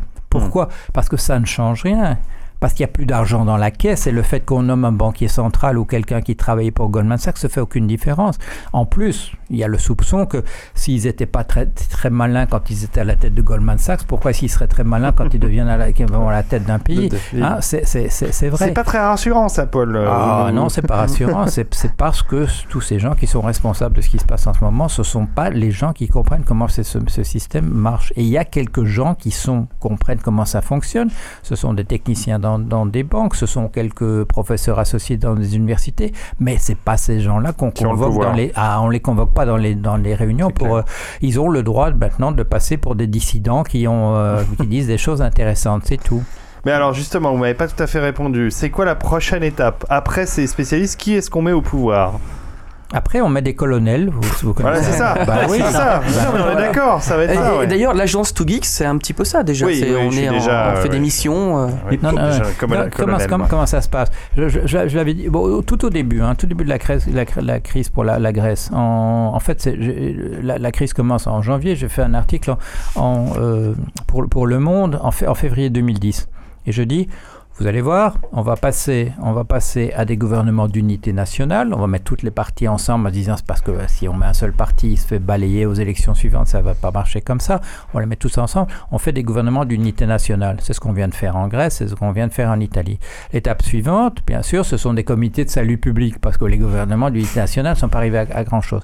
Un comité de salut public, il va arriver, ou bien il va arriver à mettre en place autre chose, ou bien il va, il va, il va jeter l'éponge, et à ce moment-là, on appelle les militaires, non pas parce que les militaires savent, mais parce qu'au moins ils peuvent maintenir l'ordre et qu'on peut Mhm. continuer à faire fonctionner le système. Mhm. Il, y a des, il, y a, il y a des cas, il y a des cas pires, c'est qu'on appelle les, on appelle les, euh, on appelle les militaires, comme au Chili, et on trouve des idéologues économistes libéraux qui disent c'est formidable, comme un monsieur qui s'appelle Von Hayek, qui est l'inspirateur de tout, tout ce libéralisme, ultralibéralisme, et qui dit je préfère de loin un pays libéral sans démocratie à un, à un pays démocrate, mais qui ne serait pas un pays ultralibéral. Alors ça, ce sont des gens très très dangereux. On me dit c'est pas des nazis, mais je dis mais ce sont des gens, des idéologues d'extrême droite extrêmement dangereux. Tous les, extré- les, les- les- les extrémistes de droite extrêmement dangereux ne doivent pas ressembler nécessairement à un, à un- à un colonel nazi. Il y a d'autres variétés. Et ce type-là, ce Von Hayek, c'est un nom à retenir, c'est un type extrêmement dangereux. Je viens de recevoir une thèse qui a été écrite par un psychanalyste, c'est dit,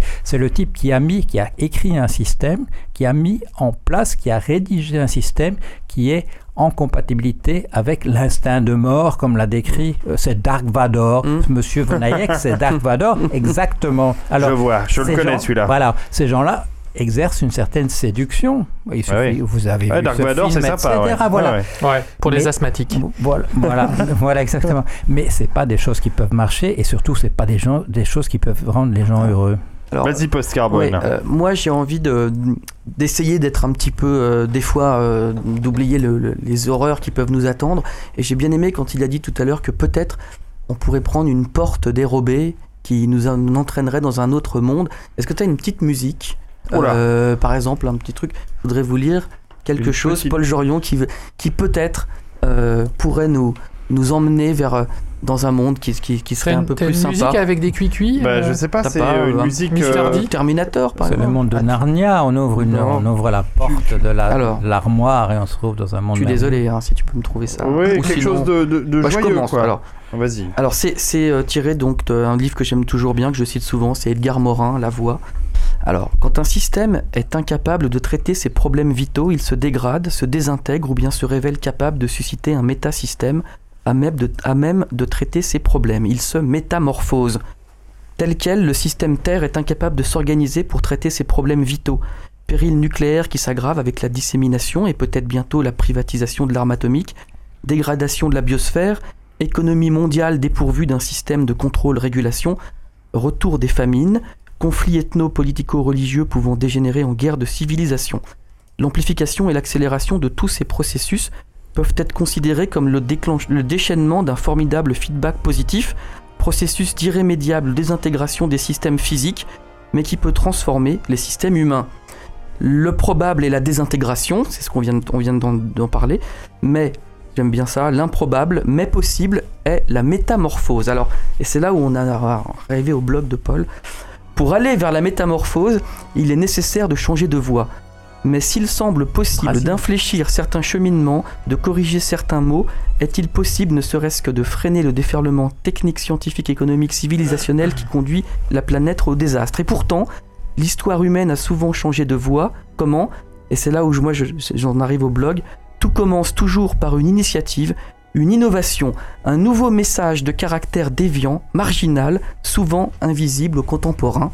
Et voilà, je voulais vous présenter le dissident Paul Jorion qui va nous permettre d'effectuer notre métamorphose. Sur une musique de Brésil. Ouais, je t'ai mis euh, un peu de Michael Kamen de Brésil qui avait un côté ça euh, pourrait pas être un déprimant euh, mais aussi euphorique. Il y avait des choses. Ça évoque, c'est une musique, je ne sais pas s'il a été inspiré par le crépuscule des dieux de, Wagner, mais enfin ça. C'est possible. Ça ressemble, hein, hmm. Brasil, qui est un film extraordinaire, ah pour ceux qui ah ne le connaissent pas, un hmm. film de Terry Gilliam des, la fin des années 80 qui n'a hmm. pas vraiment rencontré son public. Mais qui années Il y a 84. Il n'y a pas de public exact. pour un film comme ça. Mais qui est un film formidable puisqu'il décrit une société euh, kafkaïenne. Voilà. Hmm. Et euh, dans lequel il y a quand même une petite lueur d'espoir, mais, mais ça se finit surtout, avec l'humour de Kafka. Ah bah oui, l'humour, hmm. oui, que, bien sûr. Que, le film avait oublié. Oui, oui, le, oui. Enfin, que le film 1984 avait oublié. Et une petite chanson ah bah Alors je vous ai euh. trouvé une petite chanson euh, qui correspond bien à la situation parce que finalement, euh, eh ben on va rentrer dans une période où il n'y a plus d'argent, tout le monde va vouloir tout le temps du, de l'argent et le, le, poète qui va chanter a une, une explication pourquoi est-ce que tout le monde veut toujours de l'argent. Alors c'est parti pour une petite chanson. Merci Posty. Attends, tu vas voir monsieur Pointu. Tout le monde est malheureux. Tout le monde est malheureux. Tout le monde est malheureux tout le temps. Tout le temps. Tout le monde veut de l'argent. De l'argent. Tout le monde y veut de l'argent. Tout le monde y veut de l'argent tout le temps tout le temps. L'argent c'est pour l'amour, l'argent c'est pour l'amour, l'argent c'est pour l'amour tout le temps, tout le temps. L'amour pour être heureux, l'amour pour être heureux, l'amour pour être heureux tout le temps, tout le temps. Heureux puis malheureux, heureux puis malheureux, puis malheureux, souvent, la plupart du temps, tout le temps. Malheureux en amour, malheureux en amour, malheureux en amour, des fois, souvent, tout le temps. En amour avec toi, Ah, pardon, j'ai eu un petit, euh, un petit glitch. Ça suffisait peut-être. Ça suffisait, oui. Bon, voilà. J'ai appuyé sur un bouton, hop, ça a coupé. Désolé, Posty. Non, non, bah, c'était pour Euh, trouver une... J'aurai une autre chanson peut-être à la fin si vous avez le temps. Tiens, voilà ton chèque. euh. Merci. Merci, docteur.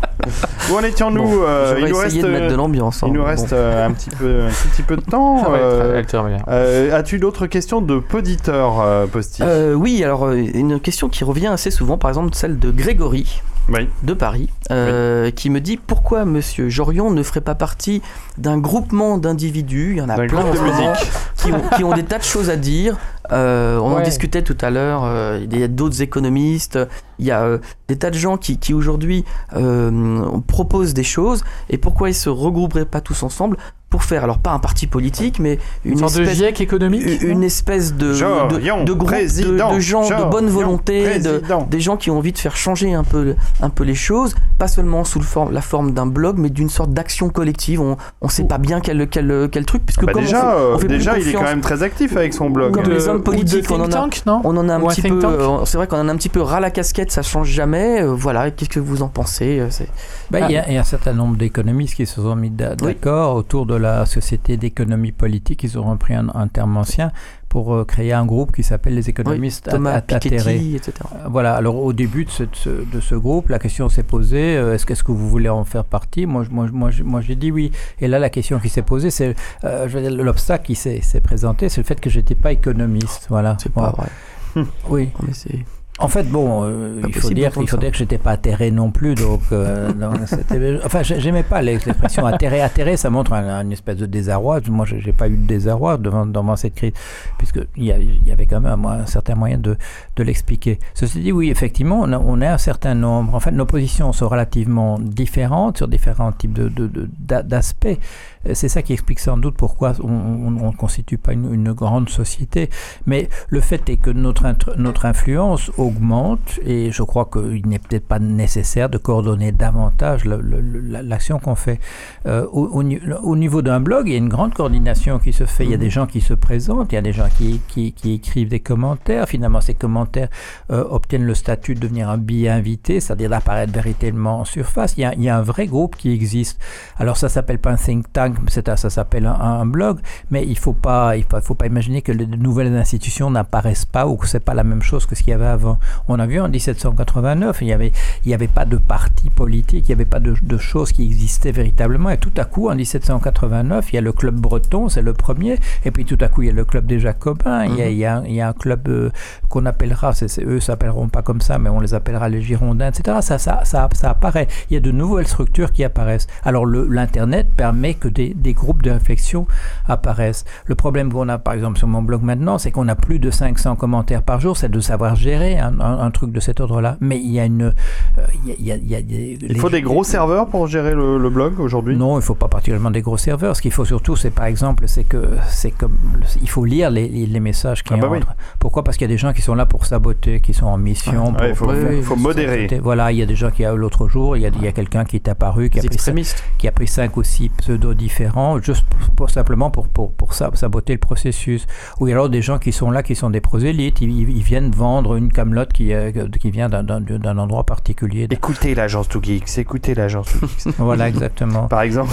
Donc il faut lire et puis parce que parce qu'on peut pas si on laisse passer des choses qui, qui nous qui nous qui, qui font qu'on peut être poursuivi en justice parce qu'on a dit des choses qui bien se- sûr. Voilà donc il faut il faut il faut absolument tout lire. Alors maintenant quand on dépasse les 500 commentaires par Ça jour, représente de- du euh, boulot. Ben voilà ça ça ça veut dire ça épuise un peu les, les capacités de le faire. Donc euh, il y a une limite aussi en- dans, dans la taille dans la, la taille qu'un qu'un qu'un blog peut atteindre dans, dans du, du gérable. Et c'est pas c'est pas simplement d'avoir plus de gens pour pour, pour le lire, c'est simplement que ça entre trop vite, ça entre Mhm. trop vite à l'intérieur de système.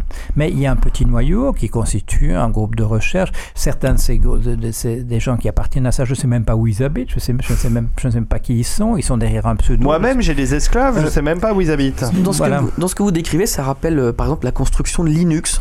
Euh, Ouais, c'est ça, Linux, il y a eu un gars un jour qui a dit bah moi je veux faire euh, un operating system euh, qui marche bien parce qu'il y en a marre de Windows.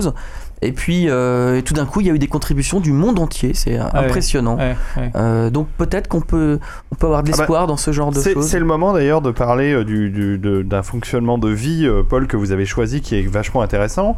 Euh, vous avez un PayPal sur votre blog, bien. donc j'encourage d'ailleurs les gens à aller encore une fois voir le blog de Paul Jorion et euh, de faire un don PayPal, Bien ainsi qu'à l'apéro du capitaine, hein, n'est-ce pas? Des chaussures taille 42,5, c'est ça? C'est ça. Toujours des Converse 42,5 et des tickets restaurant pour Lord ton père, Manox et le Captain Web. Mais sinon, pour Paul, Paul a un PayPal sur son blog. Et alors ça, c'est un choix de, c'est un choix de vie bien. en fait. C'est vous avez décidé d'être rémunéré par les gens qui vous lisent. C'est pas un, choix qui s'est posé. Ce qui s'est passé, c'est que bon, j'avais perdu mon boulot dans, dans, la, dans la finance aux, États-Unis, justement de ces, entreprises subprimes qui ont, qui ont disparu. Et au bout de deux ans, bon, euh, il n'y a pas beaucoup d'allocations chômage en Amérique, euh, on- les réserves s'épuisent. Et donc j'ai dit, je vais rentrer en France et je vais essayer de trouver du boulot. Et pour trouver du boulot, je suis désolé les gars, mais euh, il va falloir fermer le blog. Et là, ça a été un cri. euh, Ah oui, c'est marrant. voilà, il y a eu une révolte, une rébellion. Ah, non, il faut, faut pas absolument pas. Vous, vous- le, le- le blog joue un rôle que, que, que- qui est Bah, uni- unique. d'utilité publique. Voilà, d'utilité publique. On peut absolument pas arrêter ça. Et c'est François Leclerc que je connaissais pas à l'époque, qui est devenu un des contributeurs essentiels, Un qui a pilier, mené, c'est un qui a- autre pilier. voilà, qui a mené cette rébellion en disant. Je m'adresse à vous, Paul. Que faut-il faire pour que vous ne- pas le, le blog bah, Je dis, il faudrait que j'ai, si, il faudrait- si j'ai un peu d'argent euh, Faut chaque, que- chaque mois, je voilà, vais pouvoir. je voilà. avec quoi. Voilà. Alors évidemment, il faut payer un peu le- les serveurs, et l'allocation des serveurs. Il, peut, il faut payer quelqu'un pour faire de la maintenance, etc. Plus l'argent dont j'ai besoin pour vivre au jour le jour. J'ai dit, bah, moi, il me faudrait de, de, de- 2000 euros par, par mois. Et euh, François Leclerc, au nom de, des troupes qui étaient derrière lui, a dit, on vous les trouvera. Voilà. Pas mal. Voilà. génial. Alors j'ai dit bon, si c'est comme ça, bah, je me fais pas de soucis, j'aurai cet argent-là et je vais pouvoir continuer à faire le, le- à, faire, à faire le blog. Et c'est c'est ce qu'on a fait. Et, euh, et, et maintenant, bon, euh, France, François, il, il a, il a écrit des centaines, des centaines de, de, de billets bénévolement. Et l'autre jour, quand on a dans une conversation, il a dit, ben, euh, j'ai dit, ben, écoute, on va demander aussi de payer que, que les gens qui contribuent, qu'il y ait une, un, un peu une partie pour toi. Et bon, le, le mois dernier, en novembre, il a écrit 36 billets. Ouais, c'est énorme. Plus d'un par jour. Il est normal qu'il soit rémunéré pour, Oui, pour oui, ce tout à qu'il fait fait. là. Bon, voilà. Et donc, c'est comme ça que ça, ça, ça fonctionne. Et c'est la formule qui avait été utilisée justement par les gens qui avaient avait fait du euh, op- open source, du, euh, du logiciel euh, Mhm. libre. Oui. C'était- que quand vous utilisez un, un truc comme ça, un, Ouais, voilà. un programme, vous avez quand même envie de, de faire, de reconnaître l'effort qui a été fait par celui qui a, qui a écrit, a écrit Mm. le code, et vous faites un don. Et donc on a adopté ce système qu'on a em- emprunté au, do- au domaine du logiciel libre, et, et, et ça, ça marche très bien. On, a, on arrive tous les mois à trouver la, la, la- la- la somme qui, a été prévue. On, on atteint, on atteint l'objectif. Vous avez compris, les amis, ce qui va vous arriver avec l'agence 2Geeks si vous voulez pas qu'on arrête Ah ouais Euh, Faut ouais, mais nous, on raquer. est d'inutilité publique. C'est pas, les, les écoutez pas, eux, ils sont pleins aux as, ils ont absolument pas besoin qu'on les aide. Coupez ça, coupez ça Il nous savonne la plante. Aïe, aïe, aïe, arrêtez de me frapper. mais euh, non mais c'est vachement intéressant Paul mais moi je alors je, je veux pas justement euh, comme je suis un riche euh, euh, éditeur ça tout le monde le sait Mhm. euh, 2000 euros ça me paraît pas énormément pour vivre Non. Il y a C'est- aussi. vous, vous vivez frugalement Ah, je vis frugalement. mais oui, euh, est-ce que vous arrivez à payer euh, les cotisations sociales euh, euh, le RDS la CSG oui, parce qu'il oui, faut quand même dire quelque chose, et ça, il faut le reconnaître, c'est que j'ai le, le statut d'artiste, ah oui et le statut d'artiste est un statut qui est extrêmement favorable à l'artiste, et ça, et ça, il faut dire au nom de... Je À confirme. propos de, au propos de la, de la France, c'est qu'il y a une reconnaissance du rôle qui est joué par l'artiste et on ne lui rend pas la vie particulièrement compliquée de ce point de vue-là. Et ça, j'en bénéficie, ça il faut le dire. Hmm, ça c'est formidable Ça va peut-être être raboté, ça encore, puisqu'on attaque Ça tout. risque d'être à rabot. Ah bah, il y a les c'est sûr. 7% euh, de TVA sur le livre là.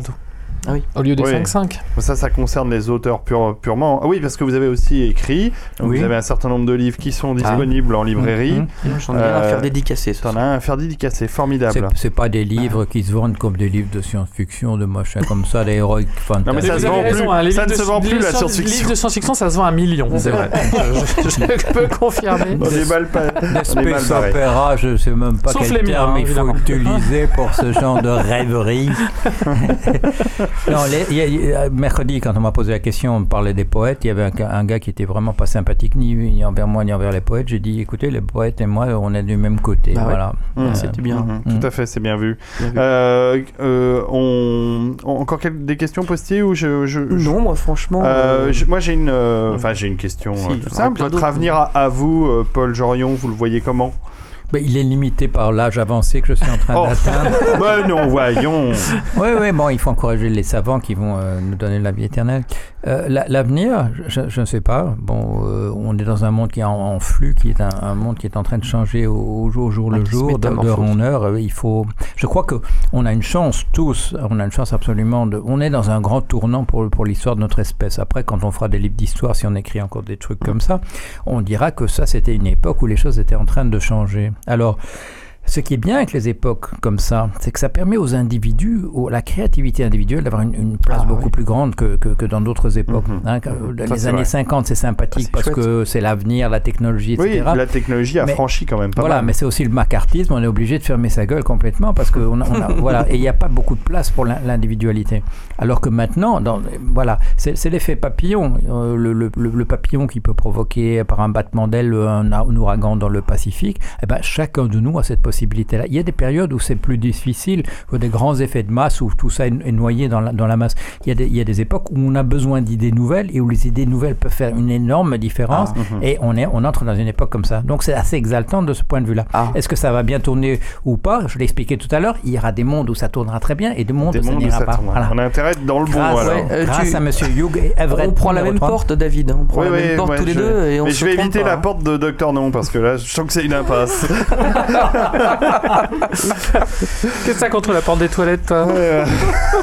bon, on va faire un dernier petit tour de table. C'est bien, on aura fait une émission assez courte, rapide, Non, condensée, euh, mais euh, avec beaucoup, beaucoup d'informations. Euh, Docteur Non, as-tu quelque chose à rajouter?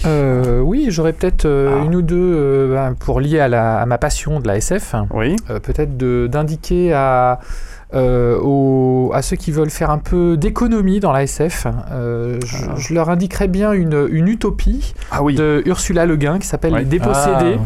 Qui est un, un des chefs-d'œuvre de le- de- dans le genre.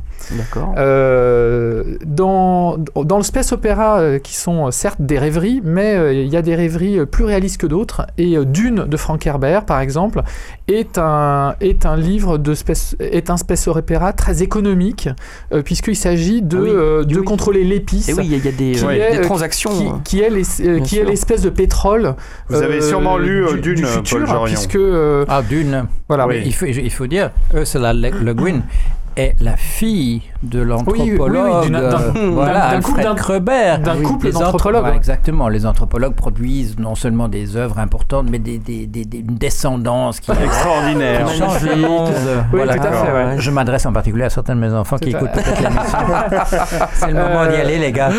et puis, euh, et puis dans un autre genre, euh, le, le cyberpunk, qui, Oui. était, Mm. qui, été le genre dominant, euh, intellectuellement en tout cas, euh, dans les années 80, Mm.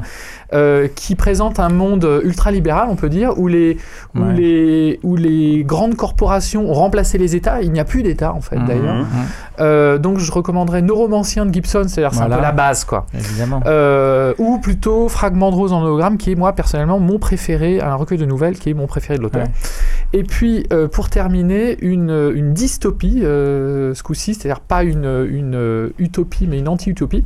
Euh, ce coup-ci au cinéma, c'était THX 1138 euh, George de, Lucas. de George Lucas, Mm. où euh, dans le final, euh, rappelez-vous, quand le personnage fuit euh, la cité, euh, les gardes qui sont à, à sa poursuite abandonnent. Pourquoi? Parce qu'en fait, c'est trop cher de le, de le De le poursuivre. Exact. Voilà. Alors moi j'ajouterais un bouquin qui est sorti chez La Talente que Dr Non m'a recommandé. Je suis Ah, étonné qu'il ne m'en parle pas. c'est vrai, tout Et à je fait. vais le présenter moi-même. C'est un livre bouquin qui- d'humour. C'est un bouquin d'humour, mais en même temps extrêmement intéressant économiquement pour de la science-fiction. Il s'appelle Space OPA. Et c'est un livre génial qui explique comment du jour au lendemain euh, les extraterrestres vont acheter notre planète et vont acheter Ah. nos Ah, ressources avec leur puissance financière et vont nous reléguer au rang d'une d'une Oui, c'est un peu la. Oh. on est un peu la Le Roumanie. tiers-monde, on est un mais peu la pire Roumanie que des le- années 80. voilà, Ça, c'est, ça, c'est vraiment de la fiction, euh, des choses qui arriveront jamais. Mais en tout cas, je vous recommande ce livre Space Opera qui est Space OPA qui est absolument génialissime. Très très court en plus, donc un, euh, un très court punch. roman chez Atalante, un excellent euh, éditeur euh, et confrère et ami. Posti, euh, je vais peut-être passer à Lord ton père d'abord et on laissera terminer, Posti euh, conclure. Euh, J'ai une petite question qui va peut-être vous sembler bête. Euh, Mais non, la, plupart des gens comme moi, on, li- on lit les journaux, on regarde la télévision, euh, on, on essaie de comprendre ce qui se passe. Est-ce que vous auriez un conseil pour les gens qui sont un peu perdus Euh, alors bien sûr lire votre blog, mais pour premièrement comprendre quelque chose à tout ça et savoir quoi faire. Qu'est-ce qu'on pourrait faire individuellement euh, par rapport à tout Oui, ces est-ce qu'on a un moyen d'agir? C'est une bonne question. Ouais, Mais pour les du- individus, pour les individus. Créer du lien. Oui, dit tout à l'heure, je crois que ce qui manque essentiellement, c'est des, c'est des idées. Parce qu'on est, on est justement dans une, une époque où on n'a pas vraiment de représentation de ce qu'il faudra faire par la suite. Alors là, il faut y arriver très rapidement et euh, il faut réfléchir à toutes ces questions. La, Révolution française, ça a été une époque extraordinaire, mais ils, ont compris, il faut regarder les discours qu'ils ont prononcés à l'époque, ils ont compris tous les problèmes qui se posaient. C'est allé tellement vite qu'ils n'ont pas pu- résoudre grand-chose. Mais ces problèmes sont là, sont là en suspens. Qu'est-ce qu'on peut faire avec la propriété privée véritablement? Est-ce que c'est une bonne chose? C'est une mauvaise chose? Qu'est-ce qu'il faut faire? Liberté, égalité, fraternité, comment ça peut fonctionner dans la réalité? Ça, c'est des problèmes maintenant qu'on doit, on doit les résoudre. On doit les résoudre rapidement parce que justement, ce système est en arrière-plan et dans un état de, de très grande dégradation. Il ne faut pas qu'on se retrouve comme en situation, comme on a en- malheureusement maintenant en, en- en Tunisie, en, Égypte, où il y a des gens qui, eux, qui n'ont pas beaucoup d'idées, s'ils ont des idées qui viennent de très très très loin dans le passé, eux, ils sont prêts à, prendre le pouvoir si, si, si l'occasion se présente. Il ne faut, pas les- il faut pas se retrouver dans des situations de ce type-là, où non seulement on n'avance pas, mais où on se retrouve rejeté à des périodes extrêmement ténébreuses du passé, dans des, dans des âges extrêmement, extrêmement sombres. Donc il faut, être, il faut être prêt, il faut participer à toute cette discussion. Il y a, euh, il y avait, il y a quelqu'un que j'aimais beaucoup, que j'ai, que j'ai connu à l'époque, qui s'appelait Michel de Certeau. Il, a- il avait écrit ce livre à propos de mai 68 qui s'appelait La prise de parole. Et cette prise de parole, il faut qu'elle ait, qu'elle ait lieu maintenant. Et, et la prise de parole, ça ne doit pas être simplement le fait de parler pour des gens qui n'ont jamais parlé auparavant, mais il faut échanger les idées, il faut mettre en place justement ces institutions, parce que ça c'est très important. C'était la chose qu'avait compris Saint-Just tout à la, fin, dans les derniers jours, au moment euh, juste av- avant qu'il soit arrêté, qu'on lui coupe la tête. Il faut créer des institutions qui permettent aux gens de vivre dans un cadre qui soit véritablement vi- vivable. Ce sont des cadres, ça c'est un message que qu'un qu'un sociologue, un anthropologue co- comprend. Les gens ne vivent pas dans, le vide. Il, n'est pas possible d'être vertueux dans, le vide. Est-ce qu'est-ce que Robinson Crusoe est vertueux ou pas vertueux Ça n'a aucun, aucun sens. On peut être vertueux à l'intérieur d'un cadre qui est organisé de manière à encourager les comportements vertueux et c'est ça qu'il faut faire. Il faut proposer des institutions qui permettent de le faire. Pourquoi est-ce que je propose l'interdiction, par exemple, des paris sur Ah. les fluctuations de prix? C'est parce que c'était une chose qui était interdite jusqu'en 1885 en France. On avait compris jusqu'à cette époque-là qu'il fallait pas faire ça, que ça, fait- un jeu que ça casse, voilà, que ça Mhm. casse tout le système, qu'on peut pas parier sur l'évolution d'un prix. Qu'est-ce qu'on a fait Les banquiers, ça ne suffisait pas de faire le, le boulot de banquier. Ils ont en plus, voulu en plus spéculer. Ils avaient l'argent, ils ont pu soudoyer plus ou moins les, les députés et on a voté l'abu- la- la- l'abolition de ces trucs-là. On me dit maintenant la, la spéculation, ça a toujours existé, c'est la nature Ah humaine. C'est pas vrai. Ça a été, voilà, ça a été interdit jusqu'à la fin du 19e siècle dans nos sociétés. C'est pas vrai que ça a toujours été là. C'était interdit, on l'avait bien compris. Ça, ça a été interdit une première fois sous François Ier. Quand Napoléon est arrivé, il a, il a, il a encore verrouillé les interdictions parce que pour lui, c'était vraiment la vérole, si vous me passez l'expression. Et euh, ça a été compris par un certain nombre de gens. Alors, on n'est pas si bête que ça, qu'on ne puisse pas comprendre aujourd'hui que c'était une bonne chose qu'on interdise ce genre de choses. Maintenant, on dit oui, je reprends la ça permet la liquidité des marchés. Oh, la liquidité des marchés. je La, la religion. Voilà, exactement. La religion. La religion. Mmh, ouais, mmh. ouais.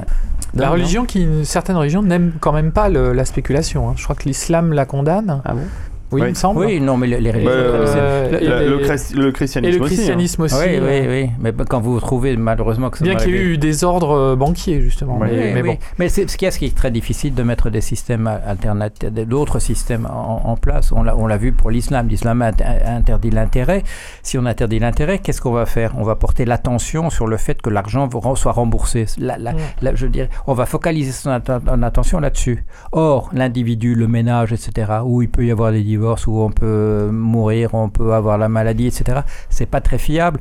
Les, les, euh, les, gangs- les, les cartels de la drogue sont plus fiables. Donc, les banquiers. voilà. Et c'est ça qui s'est passé dans un pays islamique. Oui. C'est que finalement, on prêtait plus de l'argent qu'aux, gens qui faisaient du trafic de drogue parce que c'était les plus fiables à l'intérieur du système. Ah, C'était où En Afghanistan Non, je sais plus exactement dans quel pays Ça s'est passé. Non, non, ça s'est passé dans un, dans un, dans un pays mu- musulman. Mais c'est un bon exemple de Hmm. montrer que les meilleures intentions, si on ne prend pas tout le système dans son ensemble, on- on- il va y avoir des choses qui, va- qui vont contourner ou des, des effets négatifs auxquels on n'a pas pensé.